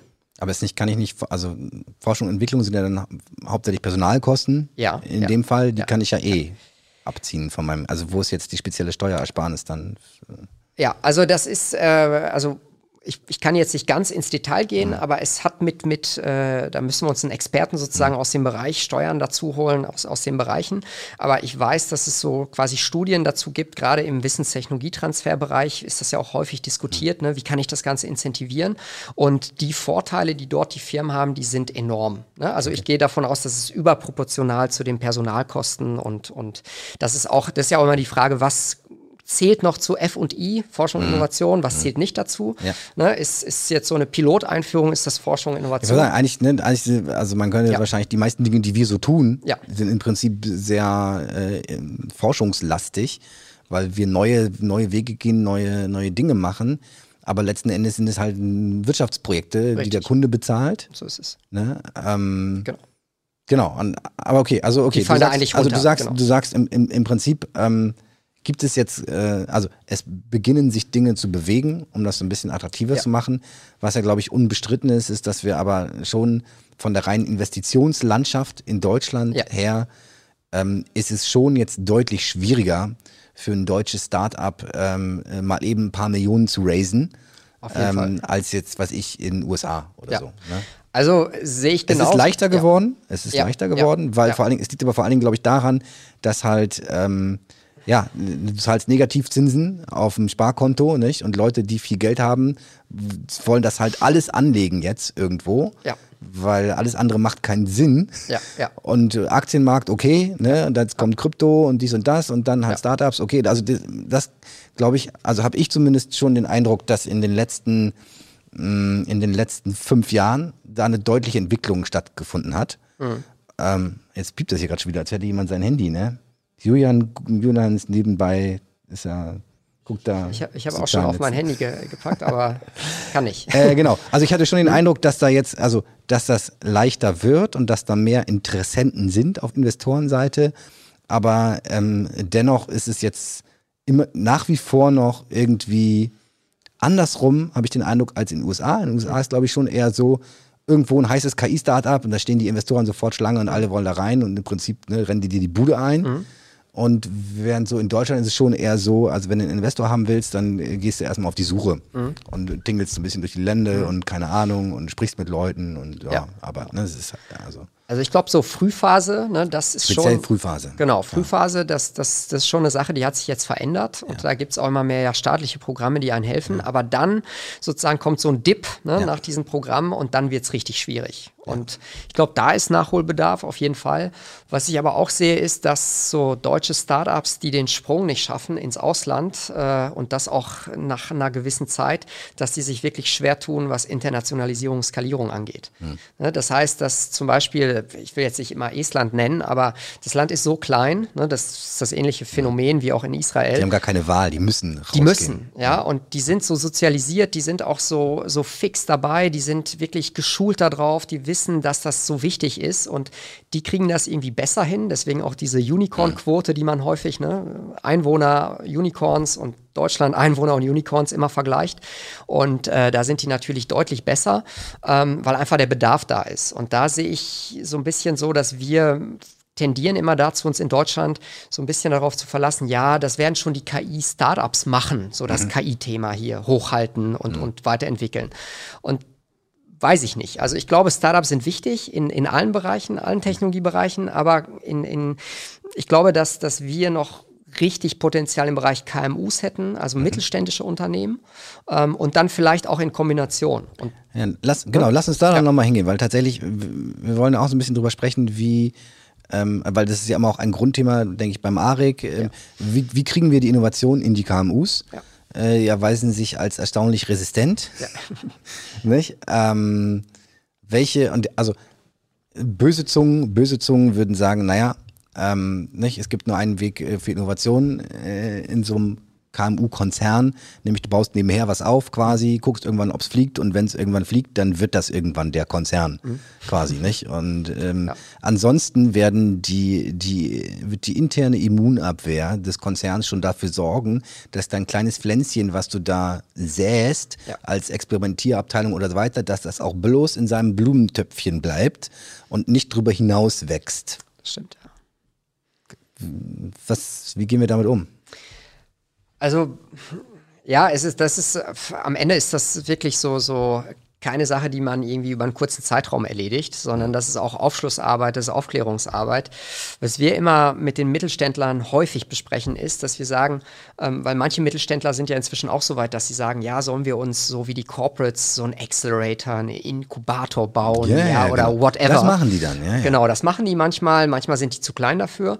Und wir sagen immer so, ja, kann man natürlich machen, aber viel davon ist auch so Hype, ja, und, und funktioniert am Ende gar nicht. Ne? Wenn man die ganzen Acceleratoren, Inkubatoren mal wirklich auf eine Statistik legen würde und sich anschauen würde, wie, funkt, wie funktionabel sind eigentlich diese Konstrukte gewesen, ja. ne? und auch fürs, für am Ende die Stakeholder des, des Corporates, ne? die das ja mitfinanziert haben, dann würde man sehr viele Programme davon streichen und das ist ja auch eigentlich das, was man sieht. Ja, die meisten Programme werden ja nicht aufgebaut, sondern ich glaube sogar mehr werden sozusagen auslaufen lassen. Ne? Man spricht dann nicht nicht darüber, ne, weil das will man nee, sich nee, ordentlich nicht geben. Keine ne? Pressemitteilung zu. So ist es, aber ähm, es ist de facto so, dass man sehr viel experimentiert hat und das nicht immer gut geht und man dann pivotiert und pivotiert. Und wenn wir mit Mittelständlern sprechen, sagen wir eigentlich, ähm, das, was wichtig wäre, um, um, um die Startups kennenzulernen, ist eigentlich eher die eigene Organisation. Also wie bereite ich meine Organisation darauf vor?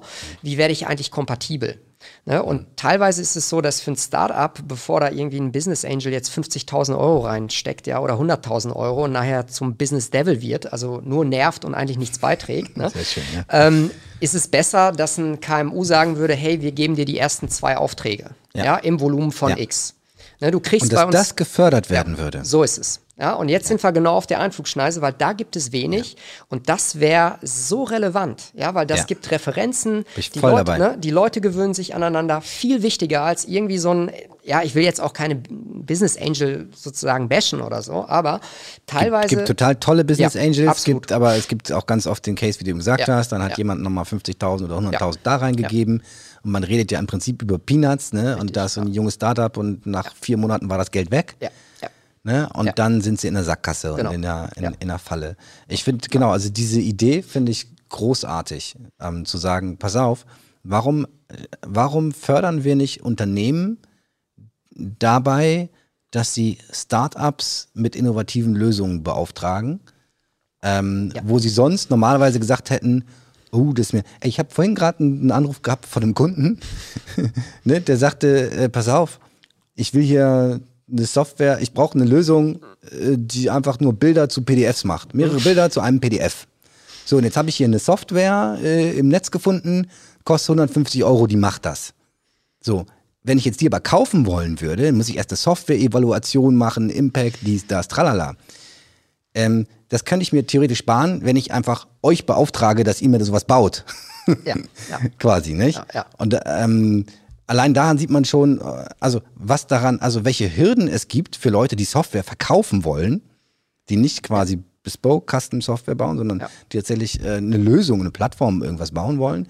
Ähm, als KMU habe ich große Schwierigkeiten, eine solche Software äh, quasi zu nutzen oder sogar ähm, ja, ne, sie, sie, sie dort zu kaufen. Die Hürden sind sehr hoch. Wenn man es schaffen würde, die Hürden niedrig zu machen, vielleicht auch für eine, für eine gemeinschaftliche Entwicklung. Das ist im Übrigen auch ein Modell, was wir, ähm, wir bei Jai sehr erfolgreich jetzt schon mehrfach gemacht haben, mit Kunden zusammen, dass wir gesagt haben, pass auf, wir entwickeln für dich eine Lösung und du bezahlst die Entwicklung und für deinen Bereich, in dem du wirtschaftlich tätig bist, gehören dir alle Rechte an dieser Software, exklusiv und so weiter. Nur du darfst das haben.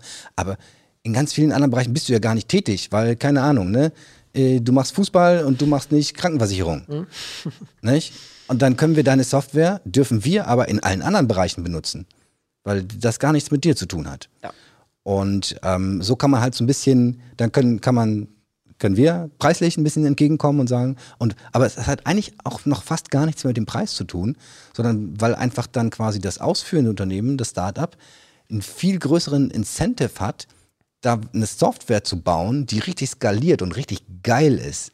Ja. Wovon ja dann der Kunde enorm profitiert, weil dann in seinem äh, äh, Raum, wo er quasi aktiv ist, hat er das Ding exklusiv und das ist ein richtig geiles Produkt. Warum ist das richtig geil? Weil es nicht nur nach Spezifikationen abgeliefert ist, was der Kunde haben wollte, sondern weil was gebaut wurde, was der Markt braucht, weil das Startup den Incentive hatte, das auch noch äh, quasi dann überall anders verwenden zu können und deswegen überall die, überall die Extrameilen geht, ne? weil es dann geil wird halt. Ja.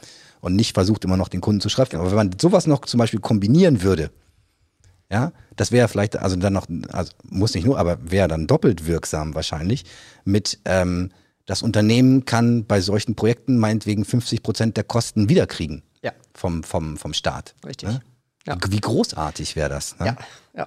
Ja, also ich glaube, solche Modelle, ich meine, auch die Förderlandschaft entwickelt sich ja weiter und das ist wichtig, dass man genau solche Inputs ne, aus der Praxis da reingibt, weil ich finde auch diese kollaborativen Entwicklungen haben einen riesen Wert. Ja, letztendlich im Open Source Bereich macht man das ohne, dass man ne, diesen großen Kunden hat, sondern man sagt, hey, man teilt das, das wird Ja. größer, ja, und dann profitiert am Ende jeder davon.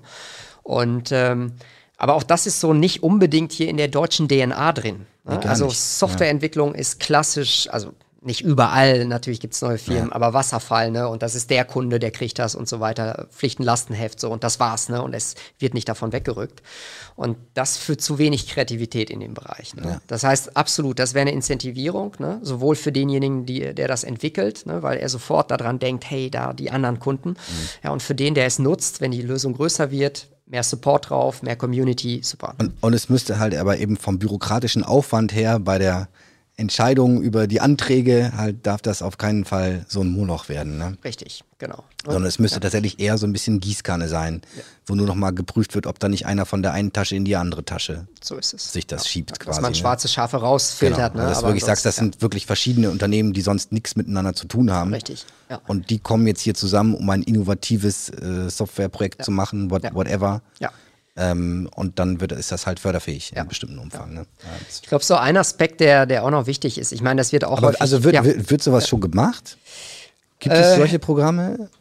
Also Fördermaßnahmen in dem Bereich wüsste ich jetzt keine. Vielleicht kann man das in bestimmten äh, Rahmen sozusagen reingeben. Ne?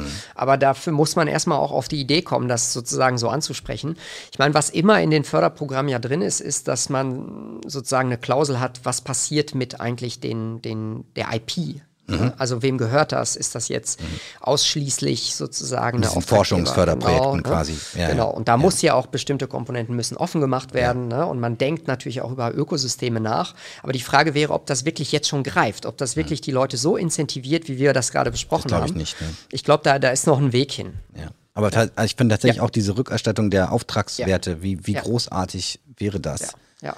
Ähm. Oder das Risiko, ne, wo wir über Piloten gesprochen haben, ähm, könnte man ja auch das Risiko der Unternehmen, wenn sie sozusagen mal so einen waghalsigen Schritt eingehen Mhm. ne, und sagen, hey, ich, ich glaube mal an das Startup, ich weiß, die haben jetzt nicht alle Zertifizierungen und Ja. ne, sind noch nicht so lange da und es gibt auch eine Wahrscheinlichkeit, dass sie aus dem Markt rausgefegt werden, aber ich gebe trotzdem den Auftrag, da und betrete Neuland. Ne? Und dafür mhm. wird das Risiko, was ich eingehe, mir so ein bisschen abgefedert. Ne? Mhm. Ne? Also ähnliche Logik, ne? mhm. hat auch eine, eine, gute Wirkung und würde, würde sozusagen mehr diese Zusammenarbeit incentivieren.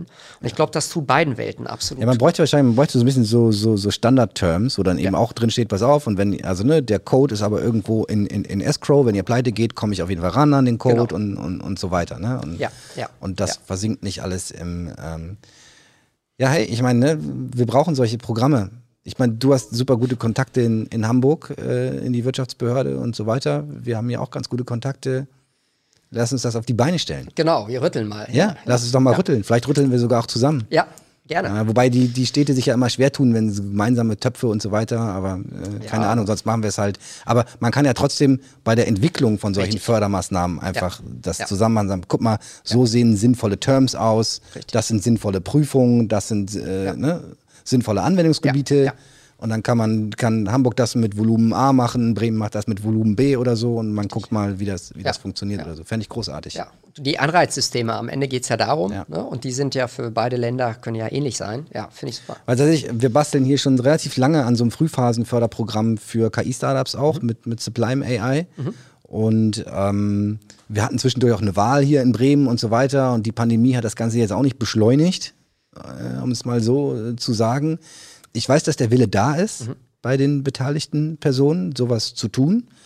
Ja. Ähm, alleine, nicht? Geist ist willig, aber das, ja. das Be Behördenfleisch ist äh, noch nicht ganz hinterher. Ähm, vielleicht können wir dann noch mal ein paar neue Impulse setzen. Fände ich ja. großartig. Und ich glaube, immer über Beispiele gehen, ne, dass das, das hilft und da sind die auch wirklich offen für. Ja. Sehr schön. Okay, so können wir, so konnten wir, könnten wir zumindest an der Start-up und Innovations, also man würde ja tatsächlich zwei Fliegen mit einer Klappe schlagen. Mhm. Nicht? Du hast die Start, den Start-up-Effekt, dass sich Unternehmen gründen können, die schnell Referenzen bekommen und Aufträge bekommen können. Die musst du als Staat gar nicht mehr fördern. Ja. Ne? Ähm, und du hast gleichzeitig den Effekt, dass Unternehmen incentiviert werden, sich mal zu trauen, mal was auszuprobieren quasi, genau. nicht? Und wenn es schief geht, hat es halt nur die Hälfte gekostet im Zweifelsfall und es gibt so ein paar Fallback-Mechanismen, äh, die dazu führen, dass das dann keine Katastrophe ist, so ist hinterher. Es, ne? ja. Ja. Ähm, Fände fänd ich großartig. Ähm, lass uns doch vielleicht nochmal, wenn, wenn du Lust hast, ne? ich hatte jetzt vorhin, als wir darüber gesprochen haben, wie, wie, was könnte ein Unternehmen heute konkret mit KI denn eigentlich machen?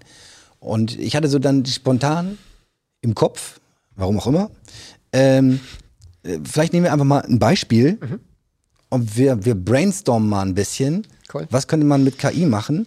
Und das Beispiel wäre, ähm, was mir in den Kopf gekommen ist, ist Friseur. Mhm.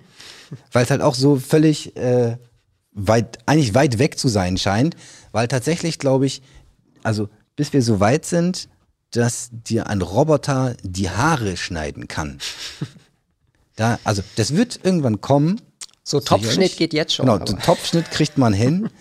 Aber ansonsten ist es einfach eine sehr delikate Angelegenheit die einfach auch mit sehr viel Sicherheitsrisiken und so zu tun hat. Ähm, also meine Frisur würde wahrscheinlich gehen, heute auch schon. Wobei auch dann dieser Close, also ne, mit dem, mit dem Messer dann da lang zu gehen. Ja. Ne? Ich meine, aber andererseits vertraut man den Menschen, die das machen, ja auch. So ist es, ja. Nicht? Und ja, die ja. sind auch, vielleicht guckt er gerade nicht hin denkt, oh, hups, und rutscht ab und da hast du den Salat. Ne? Aber eine Maschine darf das nicht machen. Mhm.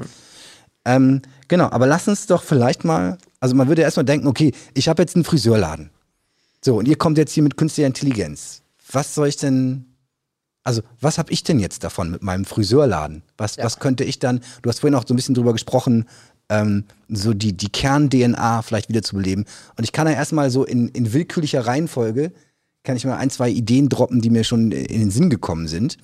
Ähm, das erste naheliegende fände ich zum Beispiel beim Thema ähm, Frisurberatung, Frisurauswahl, zu sagen, du hast da halt keinen Spiegel, sondern einen Bildschirm. Ja mit einer Kamera drin und kann sagen, pass auf, willst du nicht mal diese oder jene Frisur ausprobieren? Und in dem Spiegel siehst du dich direkt mit dieser Frisur. Das ist ja absolut kein Problem. Und dann kannst du ständig halt, könntest du ein System haben, was durch alle Instagrams und so weiter durchgeht mhm. und schaut, was sind die trendigen Frisuren gerade, wie, ne, was finden die Leute cool Ja. und dann halt was finden, irgendein Matching-Algorithmus, was zu dir passen könnte und dann halt der Algorithmus, der äh, dir die Frisur halt wirklich so aufsetzt, dass es, und das geht heutzutage, dass das geil aussetzt. Nicht so wie früher, wenn du vor, vor zehn Jahren beim Brillenshop die Brille aufprobiert hast und es sah halt einfach aus, als hätte jemand eine Brille mit der Papierschere ausgeschnitten und auf dein Bild drauf. draufgesetzt. Ne? So ein richtig, man kann das ja heutzutage richtig Ja. geil machen, Ja. dass das wirklich so aussieht, als hättest du diese Frisur. Mhm. Quasi so. Das würde mir äh, zum Beispiel, und das ist ja irgendwo, man kann sich dann am Ende irgendwann fragen, okay, was ist eigentlich die Kernleistung beim Friseur? Ist es wirklich der Haarschnitt? Ist es äh, quasi die soziale Interaktion? Mhm. Aber am Ende hat man jetzt doch, glaube ich, in der Pandemie auch gemerkt, der Haarschnitt an sich ist durchaus auch der Wert. Ja, das Soziale ist auch Ja. wichtig und so weiter. Aber tatsächlich, die Leute wollten sich alle wieder irgendwie gepflegt fühlen und, und ist es, ja. irgendwie so, ne? Und ich habe Ja, mich auch ja. heute Morgen nach zwei Wochen Urlaub, wo ich mich nicht rasiert und Haare geschnitten hatte, habe ich heute Morgen einmal so Ripp drüber Mhm. und danach denkt man einfach, hey, ne, sehe ich wieder fünf Jahre jünger aus. Ready to go. So, re ready to go. Heute Abend ist Podcast, ne? Genau, also das würde mir äh, spontan einfallen und ich denke, das ist so ziemlich nah am Kern dran. Mhm. Und das sind das sind nicht auch Dinge, die von, dann denken die Leute, oh, das kostet bestimmt Millionen, das zu bauen, ne? Also gar nicht, ne? Nee. Glaube ich. Also ich würde sagen, jede mittelgroße Friseurkette könnte sich sowas leisten, sowas, sowas zu bauen. Und dann fällt mir natürlich noch ein, das ganze Oh Terminbuchungsthema. ja. Oh ja. Ne? Also natürlich äh, gibt's auch schon Friseurketten, wo du das online machen kannst, aber auch einfach manche Leute rufen halt gerne an. Mhm. Aber auch da kann natürlich am Telefon, kann der Telefonbot dich freundlich begrüßen, der hat ganz viel Zeit für dich Ja, und schneidet nicht nebenher noch gerade, äh, macht kurz die Farbe oder so, sondern ne, äh, kann mit dir sprechen, der kennt dich auch und sagt, ach schön, dass du wiederkommst. Ist ja jetzt ne, schon Ja, wieder sechs ja. Wochen her, da müssen wir ein bisschen mehr abschneiden diesmal vielleicht oder Ja. kann, whatever. Und der kann die, der könnte die, die, die Termine buchen am Ende. Ähm, und keine Ahnung, was fällt dir noch so ein?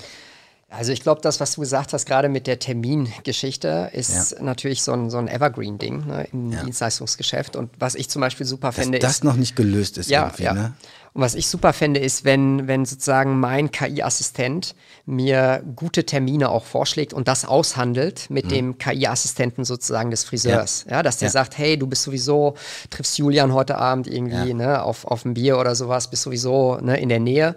Und jetzt passt es auch. Ne? Es wird nicht stressig. Das heißt, ich würde viel, gerade so im Dienstleistungsgeschäft, in Richtung Stressreduktion gehen. Mhm. Ja, weil wir haben so viele Termine, ne? wir müssen alles immer sozusagen beachten. Auch so Terminvereinbarung bei Ärzten, wo ich ja. gerade dran denke, ne? Das ist Boah. der Horror. Und dann nie Fall. geht jemand ans Ja. Telefon und ja, so. Ja.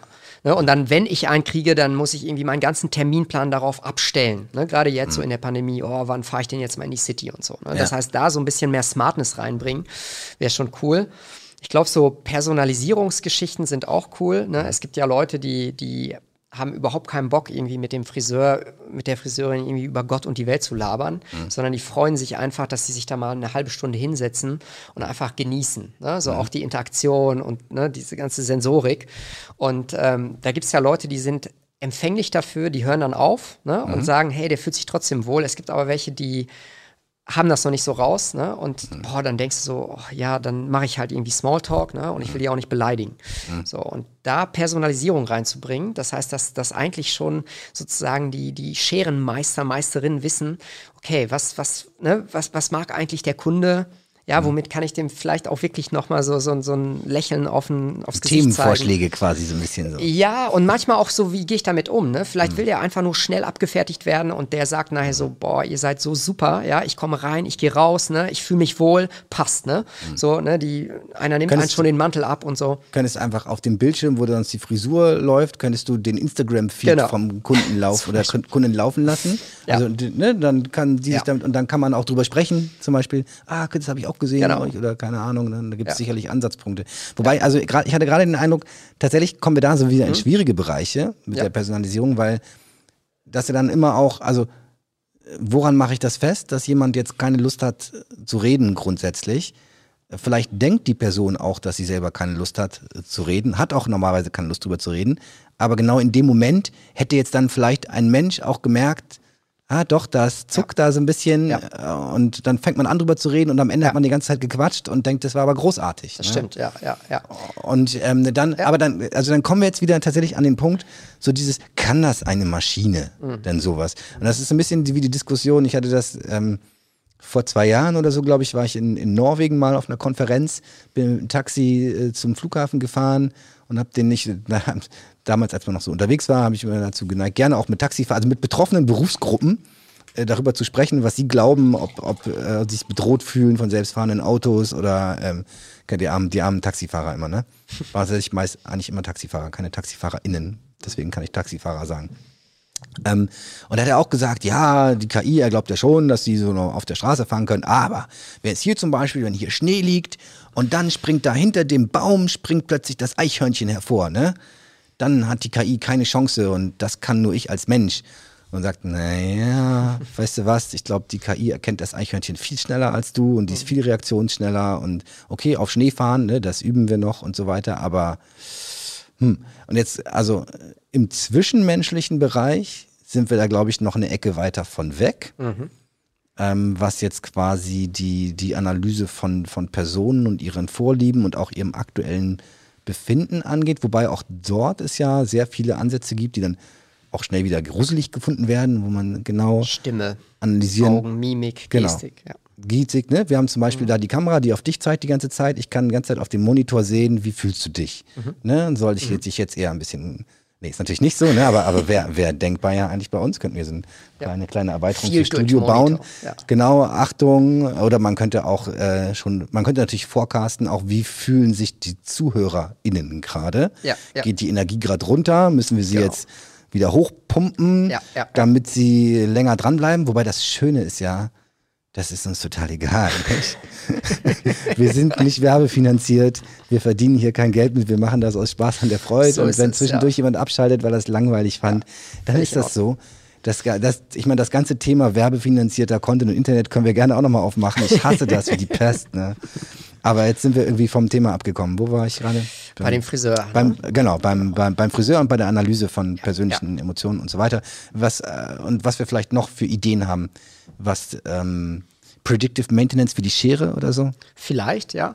Aber vielleicht auch eine Sache, die mir einfällt, ähm, wenn man weiß, wer noch beim Friseur ist. Das ja. ist natürlich jetzt schwierig, ja. ne? So Pandemie oder sowas. Gab es ja auch schon mal so KI-Versuche in Flugzeugen. Ja. Ne? Zum Beispiel in der, in der Ach echt, habe ich gar nicht mitgekriegt. Ja, genau. Dass, dass man, dass man da, das war jetzt in der Business-Klasse waren ja. die, die Experimente, aber man hat eigentlich versucht, damit so ein bisschen so ein Profil, jetzt auch wieder spooky, ne, ein Profil zu erstellen und zu sagen. Tinder für einen Friseur. Gen genau, und das gleiche ne, aufs Flugzeug, auf die Bahn oder so. Ne? Mhm. Möchte man vielleicht so, so dem Zufall, ne, dass man irgendwie einen coolen Kontakt kennenlernt, ja, sei es mhm. eben beim auf Friseur. Auf die Sprünge helfen. So auf die Sprünge helfen. Ne? Mhm. Oder du merkst irgendwie, oh, und da kennen sich sowieso zwei Kunden, ne, weil die. Da habe ich Tinder für Friseur, bringt es eigentlich auf den Punkt, oder? ja. Und schon ist man, ne, schon ist man da drin. Das kann, ne, das kann natürlich mal ins Auge wenn halt, gehen. Aber ne, wenn halt beide zustimmen, ja. wenn beide vorher nach äh, links ja. oder rechts, ich weiß ja. es gar nicht, ich keinen, gewischt haben, nicht, dann. Wir gucken mal hier, wer, wer ist hier? Ja, müsste Junior fragen, aber ähm, egal. genau, aber dann ne, könnte man sagen, hey, wenn, also, ne, da sind jetzt verschiedene Leute, die äh, immer bei uns regelmäßig kommen und Termine haben wollen und dann kannst du sagen, ne, wenn die sich dafür freigeschaltet haben und ja. so weiter, What, whatever. Ne? Genau. Kannst du vielleicht dafür sorgen, dass ein interessanter Gesprächspartner, eine interessante Gesprächspartnerin da ist und dass das halt vielleicht nicht nur mit äh, den Angestellten des Friseurs, äh, sondern ja. auch mit, mit ja. daneben irgendwie läuft. Und ich habe noch eine Idee dazu. Ja. Und zwar Bezahlmodelle, finde ich ja. auch spannend. Ja. Also Dynamic Pricing und jetzt nicht immer nur daran denken. Programmhaare, die geschnitten wurden? Oder? Ja, genau. Nicht so Geiz ist geil, nee. Schwachsinn, ne? ja. sondern eigentlich eher, wenn du irgendwie denkst, wow, das ist jetzt richtig gut geworden oder ich habe eine gute Stimmung, dass du das halt vernünftig austarieren kannst, ohne dass dir das irgendwie peinlich ist ne? oder du da anfängst, oh, ich habe jetzt kein Kleingeld mit und was auch immer. Also ich glaube, mhm. da ist auch noch so Luft nach oben. Ne? Meinst, also bei dem so ganzen Thema jetzt so, also freiwillige so Trinkgeldgeschichten? Oder? Ja, auch, aber dass man oder von vorne... Leistung an sich auch. An sich auch die Leistung, dass man zum Beispiel sagt, oh, das ist jetzt irgendwie ein Student oder so, der hat mhm. einfach nicht mehr, ja, für den das Euro Trinkgeld ist, ne, aber auch der Preis ist deutlich mehr. Dafür kann aber jemand, der eigentlich mehr könnte, wird dem das überhaupt nichts ausmachen. Ne? Das wäre noch komplett ja, in der das ist aber, da bist du natürlich, bewegst du dich jetzt in einen gefährlichen Bereich rein, wo dann nämlich dann der Friseur ja. oder die Friseuse Anreize hat zu sagen, ich nehme nur der, dem es egal ist, weil er so viel hat. Richtig. Deswegen ne? würde ich die KI hereinnehmen ne? und man könnte das gar nicht im Vorhinein machen, sondern das wird aus der Situation entstehen. Find Nein, ich, viele, viele Vor- und Nachteile. Finde ich schwierig, glaube ich. Aber das ganze Thema Payment an sich ist natürlich grundsätzlich ein, ein, ein spannendes Thema. ähm, einerseits das komplett digital zu machen. Also ich meine, ich war lange nicht mehr beim Friseur, keine Ahnung, wie es da ist, aber ich weiß, dass immer noch auch, keine Ahnung, der Pizzaladen, bei dem wir zu Hause normalerweise die Pizza holen, nicht. Da ist nix, nix Karte, digital. Ne? Da ist, was ist mit dem Money, mit dem Cash, Cash, Cash, ne? Ja, da ja, ist ja. nur so. Hat Gründe wahrscheinlich.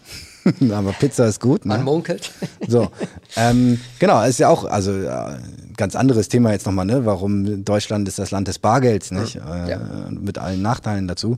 Aber tatsächlich, äh, die Digitalisierung ähm, ist ja dort beim Friseur vermute ich mal auch schon so weit fortgeschritten, dann kannst du mit deiner Apple Watch und so weiter, kannst du alles bezahlen.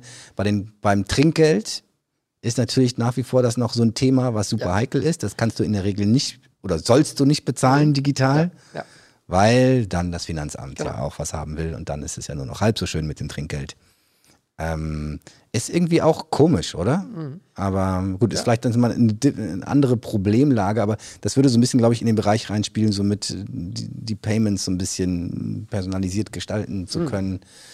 Aber am Ende will der Staat natürlich dann was davon haben, wenn es digital nachvollziehbar ist und ist vielleicht auch sein gutes Recht. Ne? Ich muss ja auch alles irgendwie bezahlt werden, ne? Schulen, Universitäten und so weiter.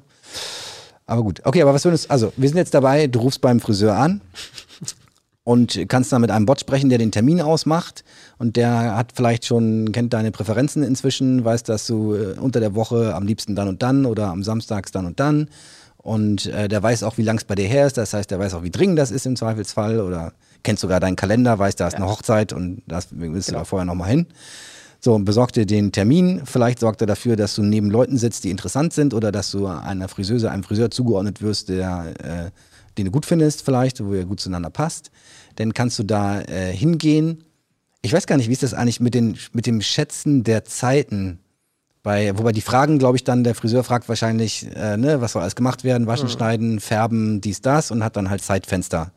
Ne, um die du, äh, also man könnte wahrscheinlich, könnte man auch Zeitfenster optimieren noch, wenn Ja. man mit KI besser wüsste, wie aufwendig ist eine bestimmte Behandlung bei einem bestimmten Kunden, Ja. könntest du besser parallelisieren Ja. und quasi dann äh, mit gleichem Personaleinsatz mehr Leute glücklich machen. Ja. Quasi, das würde wahrscheinlich gehen. Und ähm, genau, und dann kommst du da hin und äh, kannst dir vielleicht dann eine Frisur aussuchen in einem Spiegel, der dich so zeigt, als hättest du diese Frisur. Kannst auch Langzeitziele vielleicht machen, wenn du noch wachsen lassen musst oder so. Oder ne, wenn es schnell Genau. gehen soll, gibt es Extensions und so. Bei mir, ne? Ein Ja, bisschen, ja. ähm, könntest, könntest quasi dann darauf auch irgendwelche Themen laufen lassen. So, und dann bist du fertig mit deiner äh, Frisur. Dann kannst du ähm, ja gut bezahlen, digital und so weiter. Gut, und dann gehst du im Prinzip nach Hause. Und dann könnte man noch über das Thema Remarketing und so weiter nachdenken. Wie kann es dann der Friseur noch ähm, quasi dich äh, dann schon im Prinzip dir schon im Voraus predictive einen Termin blocken, Genau. weil er weiß, da ungefähr könntest du hingehen. Ja, ja. Ja, und auch mit unterschiedlichen Anreizsystemen spielen. Ne? Also es gibt ja auch sicherlich so eine Downtime, wo irgendwie nichts im Laden los ist, wo man dann sagen könnte, hey, ich weiß, der ist in der Früher Nähe. war es montags, ne? Zum Beispiel. ja, Ist, so. immer noch so? Montags Ruhetag? Nee. Äh, kein Ruhetag mehr. Und ähm, dass man dann, und das geht auch wieder in diese Dynamic Pricing oder Fair Price Geschichte, dass man dann sagt, hey, das, ne, dem, dem Laden wäre es jetzt wert, wirklich einen Kunden zu kriegen, der das eigentlich nicht so auf dem Schirm hatte, der aber vielleicht gerade in der Nähe ist, den man dann dadurch äh, sozusagen in den Laden reinlockt. Also das sind ja auch immer so zweiseitige Geschichten. Ne? Und es passt gerade irgendwie, es war zwar nicht abgestimmt, ne, aber ich kann damit die Verteilung und diese großen sozusagen Andrangssituationen damit so ein bisschen glätten, als Beispiel. Ähm, jetzt hast du, genau, also für mich beginnt da so ein bisschen Slippery Slope, weil wir ja Leute sind, die sagen, pass auf, das ganze Thema Marketingoptimierung, das machen wir nicht. Weil ich persönlich glaube, dass das Internet an der Stelle kaputt ist und ich will jetzt nicht daran mitwirken, es noch kaputter zu machen, quasi. Gibt auch Leute, die sagen, nein, nein, du machst ja nicht kaputter, sondern machst es besser dadurch, weil es wird ja dann, siehst du nur noch die Sachen, die du gerne sehen willst. Und, äh, ne, aber ich glaube, ich bin der Meinung, es ist grundsätzlich äh, kaputt. Wie siehst du das Thema Künstliche Intelligenz und Marketing? Bist du da leidenschaftslos? Also ich bin da recht leidenschaftslos, muss ich sagen, wobei mir natürlich auch bestimmte Sachen so jetzt als, als aus Konsumenten- oder Bürgersicht gehen mir natürlich auch auf den Geist. Ne? Also so bestimmte Effekte, die jeder jetzt kennt, ne? diese Sticky-Werbung und sowas, ne? die nicht angebracht ist und so weiter, die nervt. Ähm, ich glaube, ähm, was, was ich so spannend finde, ist, das ist ja so ein Umfeld, wo natürlicherweise super viele Daten drin sind. Ne? Deswegen gibt es ja auch viele Anwendungen, ja. weil das einfach so ja. jetzt aus wirklich leidenschaftslos technischer Da ist der Datenschutz Sicht überall schon quasi weg, außen vor, genau. weil du irgendwelche Cookie, okay, so erst überall geklickt. Ja. Ne? Das heißt, die haben alles und dürfen alles. Ja, ja, genau. Ne? Wobei das natürlich so. Also komm, ne? kannst du viel Geld verdienen, ohne Richtig, Frage. Ne? Ohne Frage. Und es ist ein Eldorado natürlich für Daten und ich glaube so, dass manche Modelle, die hatten sozusagen die Gunst der Stunde, dass die einfach auf Datenpool zurückgreifen konnten, ne, die sehr auch, auch, auch sozusagen ähm, eine Datengranularität hatten, die man sonst woanders so schnell nicht gefunden hätte. Ne? Und deswegen so rein aus wirklich neutraler technischer Sicht würde ich sagen, ja, das hat vielleicht sogar zu der ein oder anderen Erfindung da ne, oder Entwicklung geführt. Ähm, was ich natürlich schräg finde, ist so diese ganze Geschichte Walled Gardens, was man jetzt kennt, ne? Und diese Machtkämpfe von Big Techs, die letztendlich äh, sich da so auch in das ja, eigene soziale Leben ne, durch Marketing reinwürgen und, und, und reinklemmen, dass man am Ende sagt, so, ja klar, man hat immer noch die Möglichkeit zu sagen, ja, dann nutze ich einfach die Services nicht. Mhm. Ja, aber wenn wir bei Google sind, ja, nutz Google mal nicht. Ne? Duck, also, duck, go. Ja. Ne? So, ja. Und deswegen, ähm, ja, ist das so, so zweischneidig. Also ich bin, wie gesagt, ich bin da aber nicht so, dass ich jetzt so sagen würde, ja, generell, äh, wenn da beispielsweise Anfragen im ARI kommen oder so, mhm. ne, die klammern wir sofort raus. Ich akzeptiere oder ne, respektiere das absolut, dass ihr sagt, das ist nicht so ein, so ein Bereich, der euch kickt und vielleicht auch eure Leute gar nicht kickt, ne, ja. weil ihr sagt, hey, die haben mehr Bock an, wie vielleicht sinnvolleren oder interessanteren Sachen zu arbeiten. Mhm. Ähm, hatte so ein bisschen Berührung auch zu Werbewirksamkeitsforschung, ne, auch durch die Gründungsmitglieder im ARIC. Und da waren halt so aus, aus statistischer Sicht und aus Technologiesicht einfach spannende Sachen. Ne, was aber jetzt nicht heißt, dass irgendwie, ne, dass ich da sage, hey, wo, hey, so Big Tech soll das irgendwie komplett ja. übernehmen. Schwierig. Tatsächlich, also tatsächlich habe ich neulich, und wir können jetzt noch mal einmal vielleicht auch über das Thema äh, Veranstaltungen und virtuell und so weiter äh, sprechen. Ach ja, stimmt. Ja, wollten wir ja, auch ja, ja, Aber weil tatsächlich habe hab ich neulich an einer von euren Veranstaltungen teilgenommen. Mhm. Äh, da ging es auch nämlich um Thema Medien, war ja. so ein Medienpanel, irgendwas, ich weiß nicht mehr genau, wie es hieß. Ja, weißt KI in Medien, ja. KI Medien, irgendwie mhm. so. Und ähm, tatsächlich war ich ziemlich schockiert mhm. über ähm, ja, ne, dann, also diese Leute, mit denen ich sonst halt wenig zu tun habe, wobei ein paar von denen kannte ich sogar, die halt so voll auf dem Film sind, weil damit verdienen sie halt täglich ihr Geld. Ähm, ja, das äh, Retargeting, das Großartige und äh, dies und das und wie können wir es jetzt, jetzt schalten sie uns die Cookies ab, sowas Doofes. Ja, wie können wir jetzt KI dazu nutzen, dass wir trotzdem weiter die Leute stalken und verfolgen können und wo ich so, da war ich ein paar Mal kurz davor, da reinzugrätschen mal und zu sagen, ey, mal Leute, mal ganz ehrlich, ne? Aber dann dachte ich, nee, ich will euch auch nicht eure Veranstaltung crashen. Hättest so. du ruhig machen können. und, und da, ähm, keine Ahnung, ähm, naja, auf, auf jeden Fall. So, ähm, da kommen wir nämlich zu dem sehr schwierigen Punkt, kontroverse Themen und auch wichtige Themen, Innovation und so weiter ähm, zu diskutieren im virtuellen Raum. Aktuell ist es halt, ähm, tja, mit äh, Veranstaltungen, wo sich echte Menschen treffen, nach wie vor schwierig äh, um es mal gelinde auszudrücken. Ne? Äh, wir sind jetzt hier Anfang äh, April 2021. Äh, Und genau, es ist nach wie vor nicht absehbar, wann, wann das wieder möglich sein wird. Die einen sagen irgendwann Ende Sommer, die anderen sagen Herbst, die anderen sagen nächstes Jahr. Mhm. So, und ähm, es ist ja nun eine der Kernaufgaben, sowohl bei euch beim ARIC als auch bei uns bei Bremen AI, ähm, quasi den Austausch zwischen Leuten ähm, als Katalysator mit zu bewirken, äh, zu, ähm, dafür zu sorgen, dass sie sich kennenlernen, dass sie mhm. Ideen austauschen. Und das ist natürlich, also historisch hat sich gezeigt, und das ist ja auch was, womit Bremen AI sehr, sehr erfolgreich war bis äh, zur Pandemie, ähm, diese physischen Events tatsächlich zu machen. Und wirklich, unsere Idee war da wirklich extrem hochwertige Events zu machen, hochqualitativ vom Inhalt, aber auch vom ganzen Setup her, wo wirklich, ähm, äh, wenn wir so ein Event announced haben, dann war der nach einer Woche ausverkauft. Mhm. Ne? Ja. Weil, weil alle, alle dahin wollten einfach, ja. weil es einfach geil war. Alle und wussten, hast, was sie erwartet. Alle wussten, was sie erwartet, alle wussten, das ist super spannend, da treffe ich interessante Leute, da gibt es umsonst zu trinken und zu essen und äh, total geil. Ne? Geile Mischung von, von, von Menschen da. So, und jetzt das im digitalen Raum zu replizieren, mhm. ist natürlich ungleich schwerer. Ähm, ich kann jetzt mal sagen, was mein Eindruck von außen bei euch war mhm. jetzt. Mhm. Mein Eindruck von außen bei euch war, ihr habt dann ähm, nach kurzer, relativ kurzer Bedenkzeit, habt ihr extrem viel Aktivität erstmal entwickelt, mhm. habt wahrscheinlich auch sehr viele Dinge ausprobiert. Ausprobiert ja.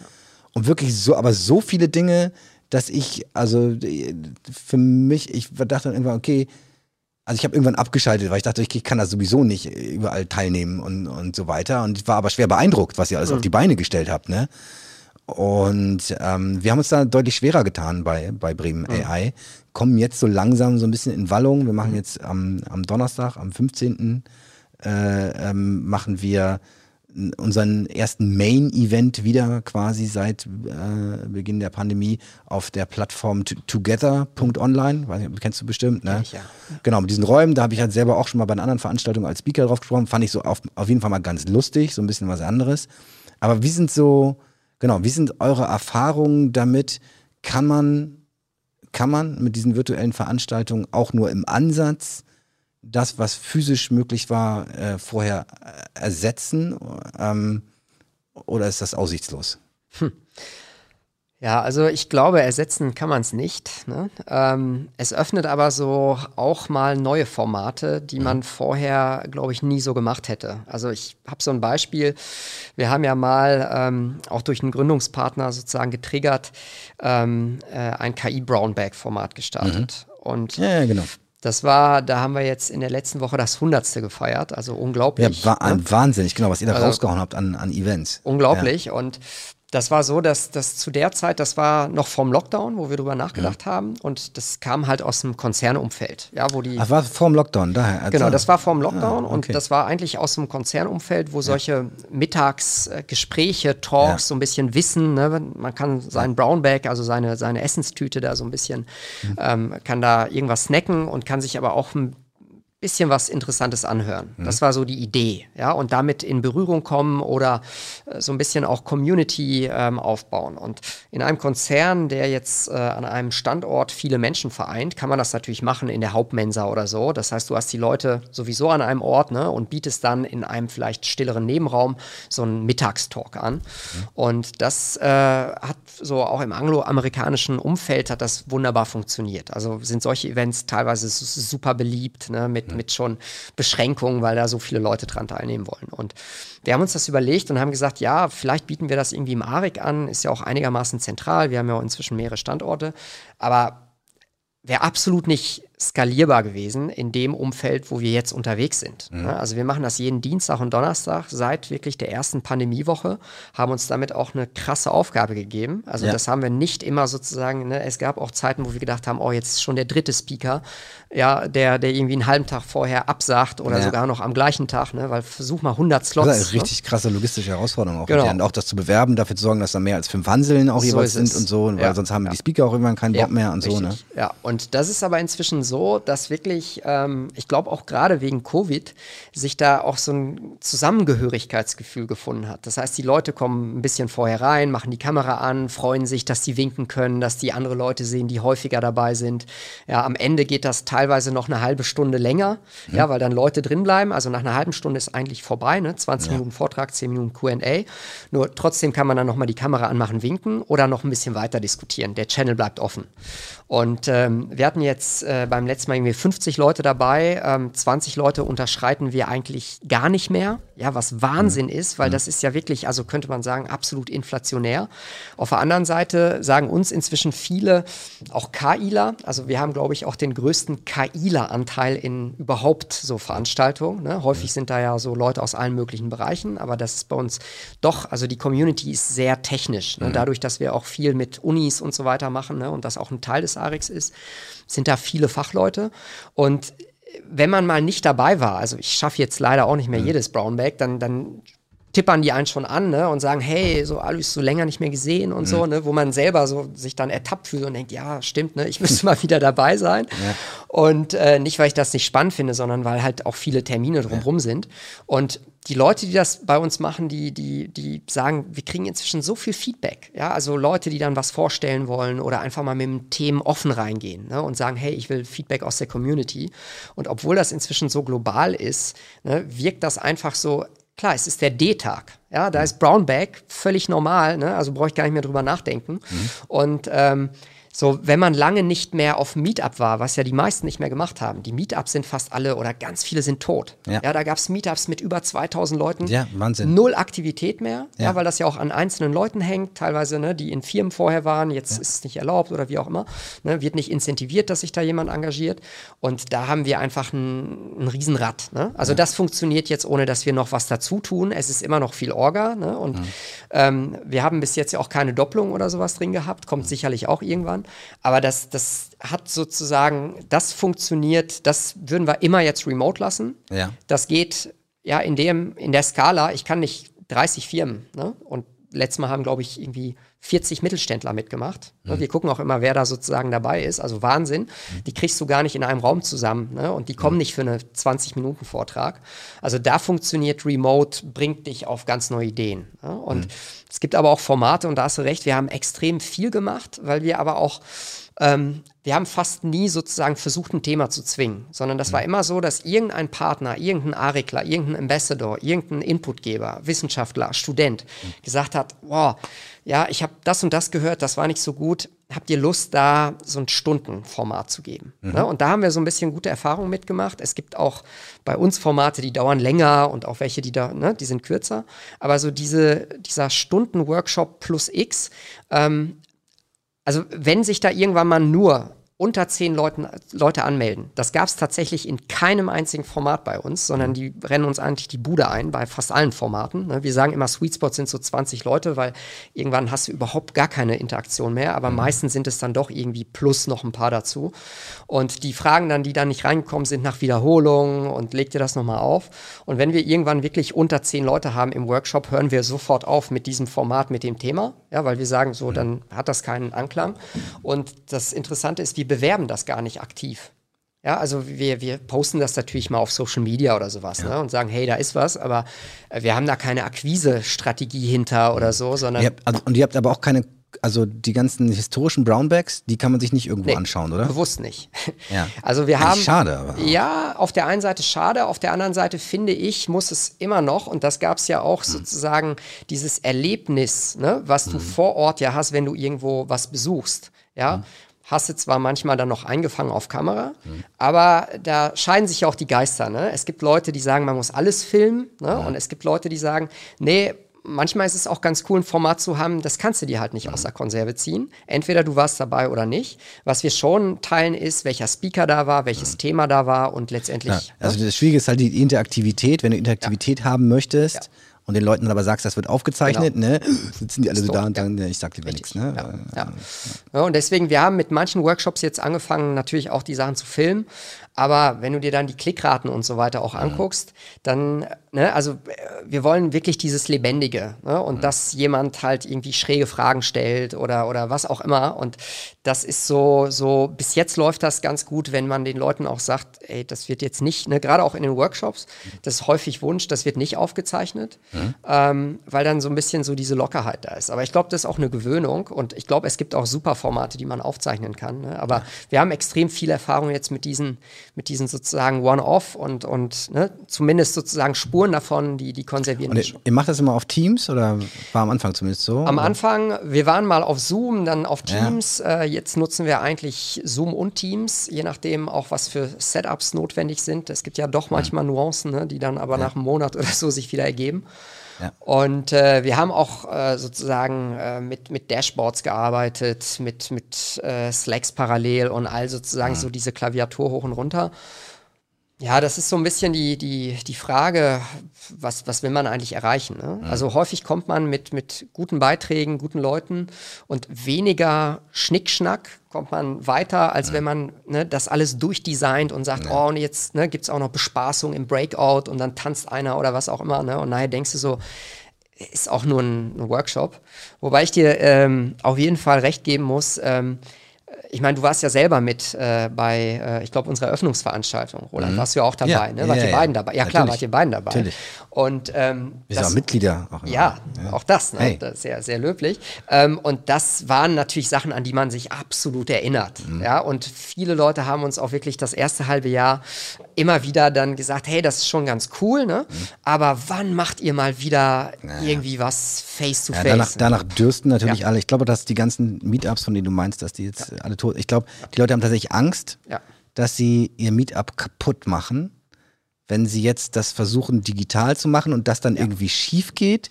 Dass das dann darauf äh, einzahlt, dass wenn sie irgendwann physisch das wieder machen können, dass aber weniger Leute kommen, weil sie es halt jetzt kaputt gemacht haben zwischendurch. Genau. Ja. Deswegen machen die lieber gar nichts, Ja, ja. halten still, warten, bis es wieder geht und sagen, jetzt geht's wieder los und dann kommen die Leute auch wieder, Ja. weil sie es dann noch von kennen halt. Noch, So ist es, ne, ja, ja, ja, ja, ja.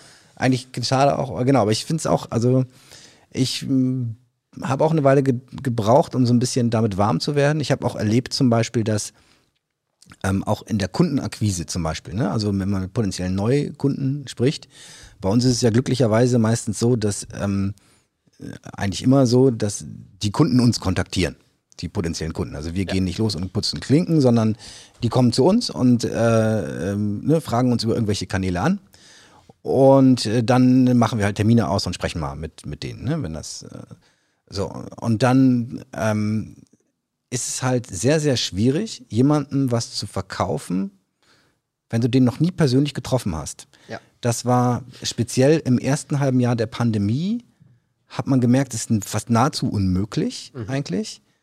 Ähm, wir sind trotzdem sehr stark gewachsen, aber an Kunden, die wir halt schon mal getroffen hatten, die noch Ja. keine Kunden waren, aber Menschen, die man schon mal getroffen hatte, einfach. Ne? ja. Und dann hat es irgendwann geklickt. Und dann habe ich so festgestellt, dass ähm, jetzt so speziell, so dann Ende, Ende letzten Jahres, glaube ich, ging das eigentlich so richtig los.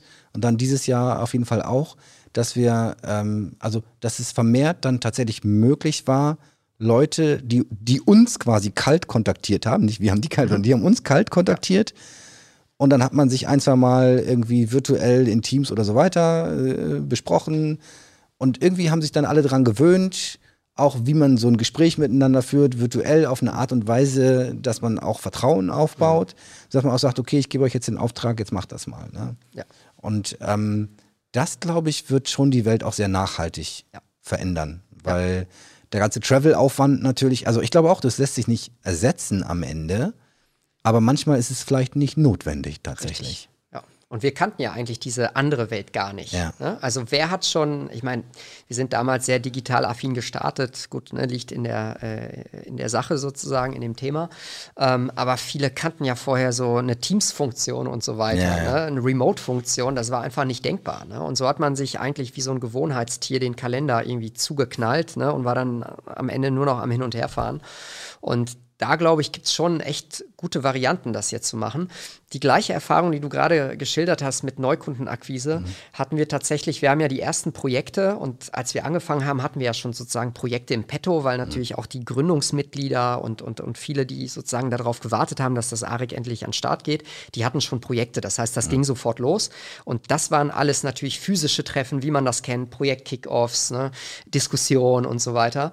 Und dann, als dieser Switch kam, haben wir wirklich gedacht, oh mein Gott, so, was, was machen wir denn jetzt, wenn wir wirklich versuchen, nur über Remote mit Leuten, die wir vielleicht mal kannten, aber wo wir sozusagen nie dieses Fühlen hatten, ne, in einem Vor-Ort-Workshop, ähm, dann wirklich so das zu transformieren ins Digitale und ins Remote. Und das war tatsächlich in der, gerade im ersten halben Jahr, in den ersten sechs Monaten, war das absolut ungewohnt, auch für die KIler bei uns, ne, auch für die Wissenschaftler, für die anderen Experts. Und ähm, ja, alleine so, so Störgeschichten, ne? immer wieder mit dem Unmuten und so weiter, so dass man da, da kam auch nicht so richtig gut Stimmung auf. Und irgendwann hast du aber wirklich gemerkt, so, okay, jetzt haben die Leute so die Technikhürde überwunden, jetzt haben die Leute auch mal die äh, Hürde überwunden, dass sie mal eine Kamera anmachen. Ja, wenn es ein kleiner Kreis ist und man wirklich ja auch mal den Gegenüber mal ein bisschen lesen möchte. Und dann hat das immer besser funktioniert. Und inzwischen muss ich sagen, im konsortialen Management, ne, und wir haben häufig ja sozusagen, ja, ich sag mal, zwei plus N ähm, Partner, die da an solchen Projekten arbeiten, teilweise aber auch 20 Partner auf EU-Level, also auch das tun wir uns manchmal an, ähm, ist das sogar einfacher und das würde ich gar Ja. nicht mehr zurückstellen. Ja. Ja, weil Das denke ich auch. Ich habe auch wär- oft äh, auch so, äh, ja, so Meetings mit ganz vielen verschiedenen Stakeholdern, Ja. wo es jetzt nicht konkret auch vielleicht um äh, Projekt X geht, Ja. sondern äh, man soll sich irgendwie abstimmen, austauschen, gemeinsam Dinge erarbeiten oder so. Oh mein Gott, ne, wenn du da die alle an einen Tisch bringen musst, physisch, so, da, was für eine Zeitverschwendung. ja, ja, richtig. Ja, Ja, lass ja, uns lieber ja. eine Stunde virtuell alle zusammen und dann Ja. geht's wieder. Ne? Ja, ja. Nee. Aber tatsächlich, also ich finde es großartig, ähm, was, was ihr da auf die Beine äh, gestellt habt. Ich hätte vielleicht jetzt ähm, zum Abschluss noch wieder eine etwas philosophischere Mhm. Frage für dich. Und zwar haben wir nämlich nächste oder übernächste Woche haben wir hier Professor Tanja Schulz bei uns zu Gast, die hier unter anderem an sehr spannenden Brain-Computer-Interface ähm, Dingen arbeitet. Ähm, diese, tatsächlich machen die das ähm, aktuell, glaube ich, hauptsächlich mit, mit so einer Kappe, die du aufsetzt, also mit Sensoren und nicht invasiv. Ich glaube, invasive Sachen haben sie auch schon gemacht. Und sie hat mir mal erzählt, dass, erzählt unter anderem, dass die Dinge, an denen sie da äh, forscht und arbeiten, gibt es äh, drei oder vier Teams auf der Welt, die Ja. das machen und eins davon halt hier in Bremen. Super, Ja. super krass. Ähm, das Thema ist ja vor allem in der Öffentlichkeit bekannt durch Neuralink. Nicht? Und Elon Musk und seine drei kleinen Schweinchen, oder wie viele sind es? Ich weiß es nicht, also ne? mehrere. Ja. Ähm, Elon sagt er, das ist quasi unsere einzige Chance, äh, die wir lang, also er sieht es ja mal sehr langfristig, kurzfristig kann man kranken Menschen helfen, dies, das, alles mögliche, aber er sagt, langfristig müssen wir mit der KI verschmelzen und das Hauptproblem ist die Bandbreite. Wir sind heute schon alle Psy Cy- Cyborgs. Cyborgs, ja, wir sind, wir sind heute, heute schon alle Cyborgs, äh, weil wir haben dieses Gerät in unserer Hand, was ich jetzt gerade noch nicht mal mehr bei mir habe, aber egal, liegt da hinten. Julian hat es einkassiert. ähm, so, das macht uns schon zu, zu, zu Cyborgs und das Problem ist nur, die Schnittstelle ist zu lahm. Mit Bildern funktioniert es noch ganz gut. Ähm, Bild- und Videocontent funktioniert gut. Text und Audio ist grottenlangsam einfach. Und wir müssen das einfach direkt einstöpseln ins Gehirn. Und dann können wir auf ganz andere Art und Weise miteinander kommunizieren, mit Computern kommunizieren und so weiter. Kannst du dir vorstellen, dir irgendwann so eine Schnittstelle in den Kopf setzen zu lassen? Also natürlich gibt es tausend Studien dann, dass das safe ist und so weiter, ne? Und wie toll das alles ist. Aber letzten Endes, du connectest dich quasi direkt. Also das fällt mir echt schwer, die Vorstellung. Ne, hättest du jetzt gesagt, irgendwie so ein Chip, irgendwie Implantat oder sowas in der Hand, ne, wo es sozusagen weiter weg ist von unserem, von unserer zentralen Computing-Einheit namens Gehirn sozusagen, hätte ich noch gesagt, so ja, vielleicht, ja, wobei ich auch da Du kriegst so. jetzt bald einen Chip in den Arm. Ja, zum Beispiel hier, ne, so Personalausweis oder so ein ID. Ähm, wobei ich auch da sage, so, boah, da bin ich nicht der euphorischste. Ja, Ja. würde ich jetzt nicht so aus, aus Jux machen und sagen, boah, das ist richtig geil, ne, jetzt habe ich einen Chip oder sowas, sondern eher so, hm, Unsere Katze ist gechippt zum Beispiel. zum Beispiel, genau, Pferde auch, ne, so, und, und so weiter, ja. Aber ich glaube, das muss auch nicht unbedingt, ähm, ich meine, invasiv ist schon krass, ne? Also das, was sozusagen ja schon irgendwie an der Haut liegt, ne, ist ja schon, finde ich, das geht schon sehr, sehr, sehr nah in einen Intimbereich rein. Ne? Und Okay, pass auf, ich, ich mach's für dich ein bisschen leichter für Okay. dich. Wir, wir sagen mal, vielleicht äh, sind wir dann schon so weit, dass wir allein über die elektromagnetischen Ja, Felder richtig. und so weiter Ja. nicht nur lesen können, sondern vielleicht auch schreiben ja, können. Ähm, sodass, also, äh, wir nehmen mal das medizinische Risiko des physischen Eingriffs, nehmen wir mal aus dem Spiel. Und dass jemand vielleicht da mit irgendeinem Kabel, was er falsch sticht, in den falschen Gehirnwindungen reinsticht und auf einmal, nicht, lispelst du oder keine Ahnung. So, das nehmen wir mal raus. Du sitzt so eine, so eine Kappe, so eine Mütze. Und es gibt ja im Übrigen, ey, was es für abgefahrene Devices da schon gibt, überall Ja. in Auto, für Autoprototypen, für Autositze mit irgendwelchen Kappen und dies, das. Ne? ja, ja. So, ähm, genau, und der, aber wir reden trotzdem über ein Device, was du aufsetzt quasi und es connectet dich quasi mit allem. Dann. So ein bisschen, also man hat so ein bisschen als Assoziation die Borg. Ne? ähm, Aber halt nicht, aber also ne, die Idee ist natürlich schon, erstmal im ersten Schritt wahrscheinlich, du bleibst ein unabhängiges Individuum und hast einfach eine wahnsinnige Bandbreitenverbesserung beim Zugriff auf Informationen. So, und beim Austausch mit anderen ähm, Informationsträgern, sage ich jetzt mal.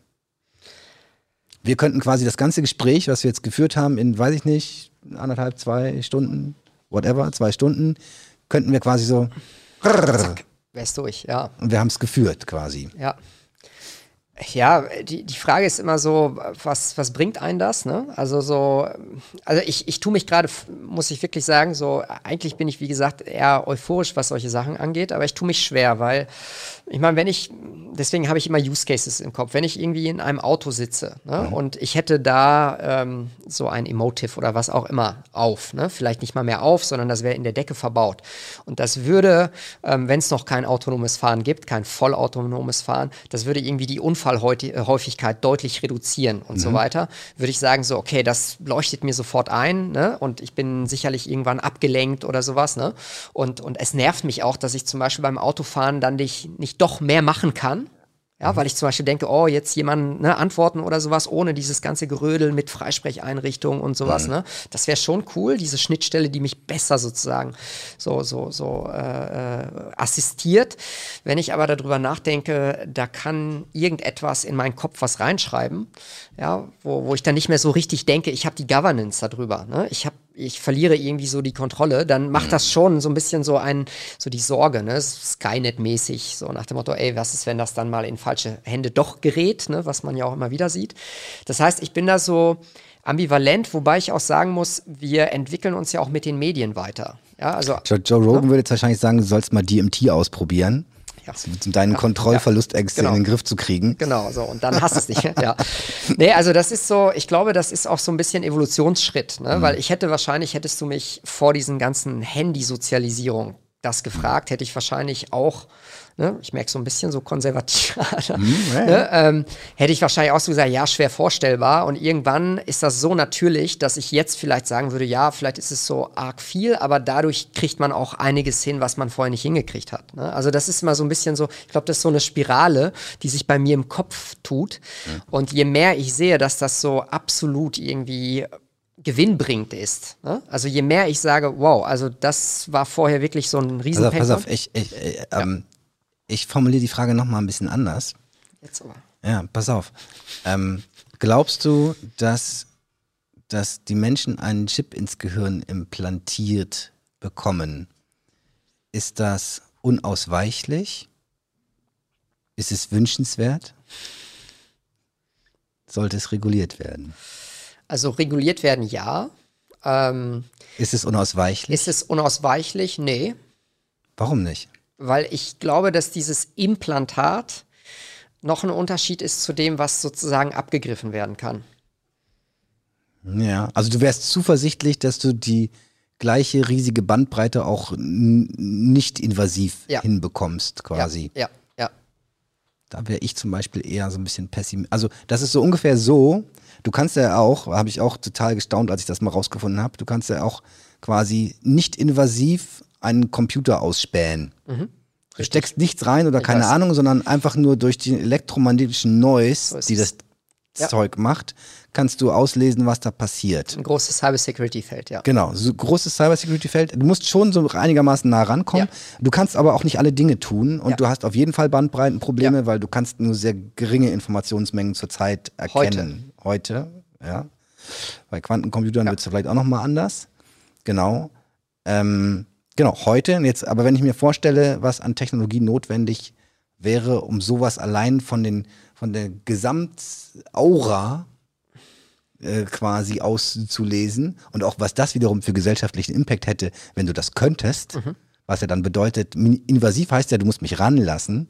Nicht ja. invasiv heißt, ja. du stehst irgendwo ja, wobei auch da Schutz. Ne, und das ist ne? übrigens, das ist genau der Case, den, den, wo, ja. wo, ich habe es dir vorhin schon erzählt, ja. wo Professor Tanja Schulz da Forschungsarbeiten und Videos gedreht hatte und das ist tatsächlich von Facebook äh, übernommen worden für irgendeine Präsentation und danach stand in der Zeitung, hier in Bremen wird daran geforscht, Gedanken zu lesen.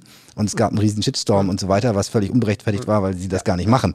Ja. So, aber ähm, genau, aber tatsächlich also ich fand es sehr interessant jetzt zu sehen, dass du da eher so skeptisch zurückhaltend bist, wenn es jetzt um deinen eigenen Kopf geht, in den ein Loch gebohrt werden soll. Ähm, du warst vorhin quasi sehr bullish, was das Thema AGI auch angeht. Und ich glaube, ähm, ja, also ich, ich persönlich glaube, das könnte so ähnlich laufen. Ähm, Ja, aber es ist, ist, ist, ein schlechter Vergleich. Ich will jetzt den, den, den Vergleich nicht, nicht bringen in der Richtung. Aber es könnte einen gewissen Druck geben, sagen wir mal so. Es könnte einen gewissen Druck geben, auf Menschen sich so ein Implantat setzen zu lassen, weil du ansonsten gravierende, wirklich gravierende Performance-Nachteile ja. haben könntest. Ja. Und wenn ich drüber nachdenke, jetzt die Fragen, die ich dir gestellt habe, ist das unausweichlich, dass wir irgendwann so eine Schnittstelle haben werden? Ich glaube tatsächlich ja. Ich glaube, dass das irgendwann, wenn wir, wenn wir tatsächlich diesen Evolutionsdrang haben, von dem du auch vorhin gesprochen hast, werden wir irgendwann an die physischen Grenzen unserer Hardware stoßen. Und die werden wir nur überwinden können, wenn wir den Kanal aufmachen, quasi breitbandig nach draußen. Und ähm, ich sehe so ein bisschen, da wird auch dir Angst und Bange. ja, durchaus. Also das ist, ich glaube, dass das jetzt auch einfach zeigt, so ich reagiere da sehr subjektiv jetzt auch ja, drauf, ne? weil ja. ich einfach mir das gerade vorstelle. Und so geht es vielen Menschen halt eben auch schon mit anderen. Mit, so, ne? so, ist es, genau. Ne? Und das kann aber auch sein, dass, das, dass du da auf jeden Fall richtig liegst ne? und dass, dass das einfach so, so, dass man das konsequent auch mal so mhm. ganz nüchtern weiterdenken muss. Ich wollte sagen, weil wir waren ja. jetzt noch nicht bei dem Punkt, ja. ist das wünschenswert? Genau, nee. Ich habe jetzt erstmal nur quasi, wenn, wenn, wenn ich für mich die Frage beantworte, ist das unausweichlich, würde ich sagen, ich glaube ja. Mhm. Das heißt nicht, dass ich das gut finde mhm. oder schlecht finde, aber es heißt einfach, dass ich glaube, dass das eine Entwicklung ist, die kommen wird und wo die Zeit dann zeigen wird, wie unausweichlich das wirklich ist. Aber also ich glaube, die Technologie, dass die kommen wird, das glaube ich ja. ja. Wie unausweichlich das für den Einzelnen oder für die Einzelne mhm. wird, das ist auf einem anderen Blatt. Ist es wünschenswert? Wir haben vorhin gesprochen über die Dichter und Denker, die wir mehr brauchen, über dass die größte Gefahr für die Menschheit die Menschen sind und dass wir irgendwelche Dinge grundlegend ändern müssen. Meine Hoffnung wäre so ein bisschen, dass vielleicht durch quasi einen beschleunigten Informationsaustausch, Abgleich, whatsoever, man solche Ziele auch erreichen kann. Ich sehe aber auch unglaublich große Gefahren. Mhm. Ebenso Richtung Borg und, und, ja. und, und, so weiter. Ne? Und dann auch tatsächlich Richtung, wer hat hier eigentlich das Kommando? Governance, ja. Govern, wer, wer ja. Governance ist dann ja. irgendwann ein, ein ASI-System oder whatever. Ähm, das, was, was steuert. Eine interessante Frage übrigens in dem Zusammenhang von äh, einem meiner Lieblingsautoren, Marc-Uwe Kling. Mhm. Äh, ähm, irgendwo in, in, einem seiner Bücher, ich glaube, es war ein Quality Land im ersten Buch, jetzt gibt es ja schon den zweiten Teil, ähm, äh, was er gesagt hat, wie, wie ist das eigentlich mit einer Diktatur, in der die Menschen gar nicht merken, dass sie in einer Diktatur leben? Mhm.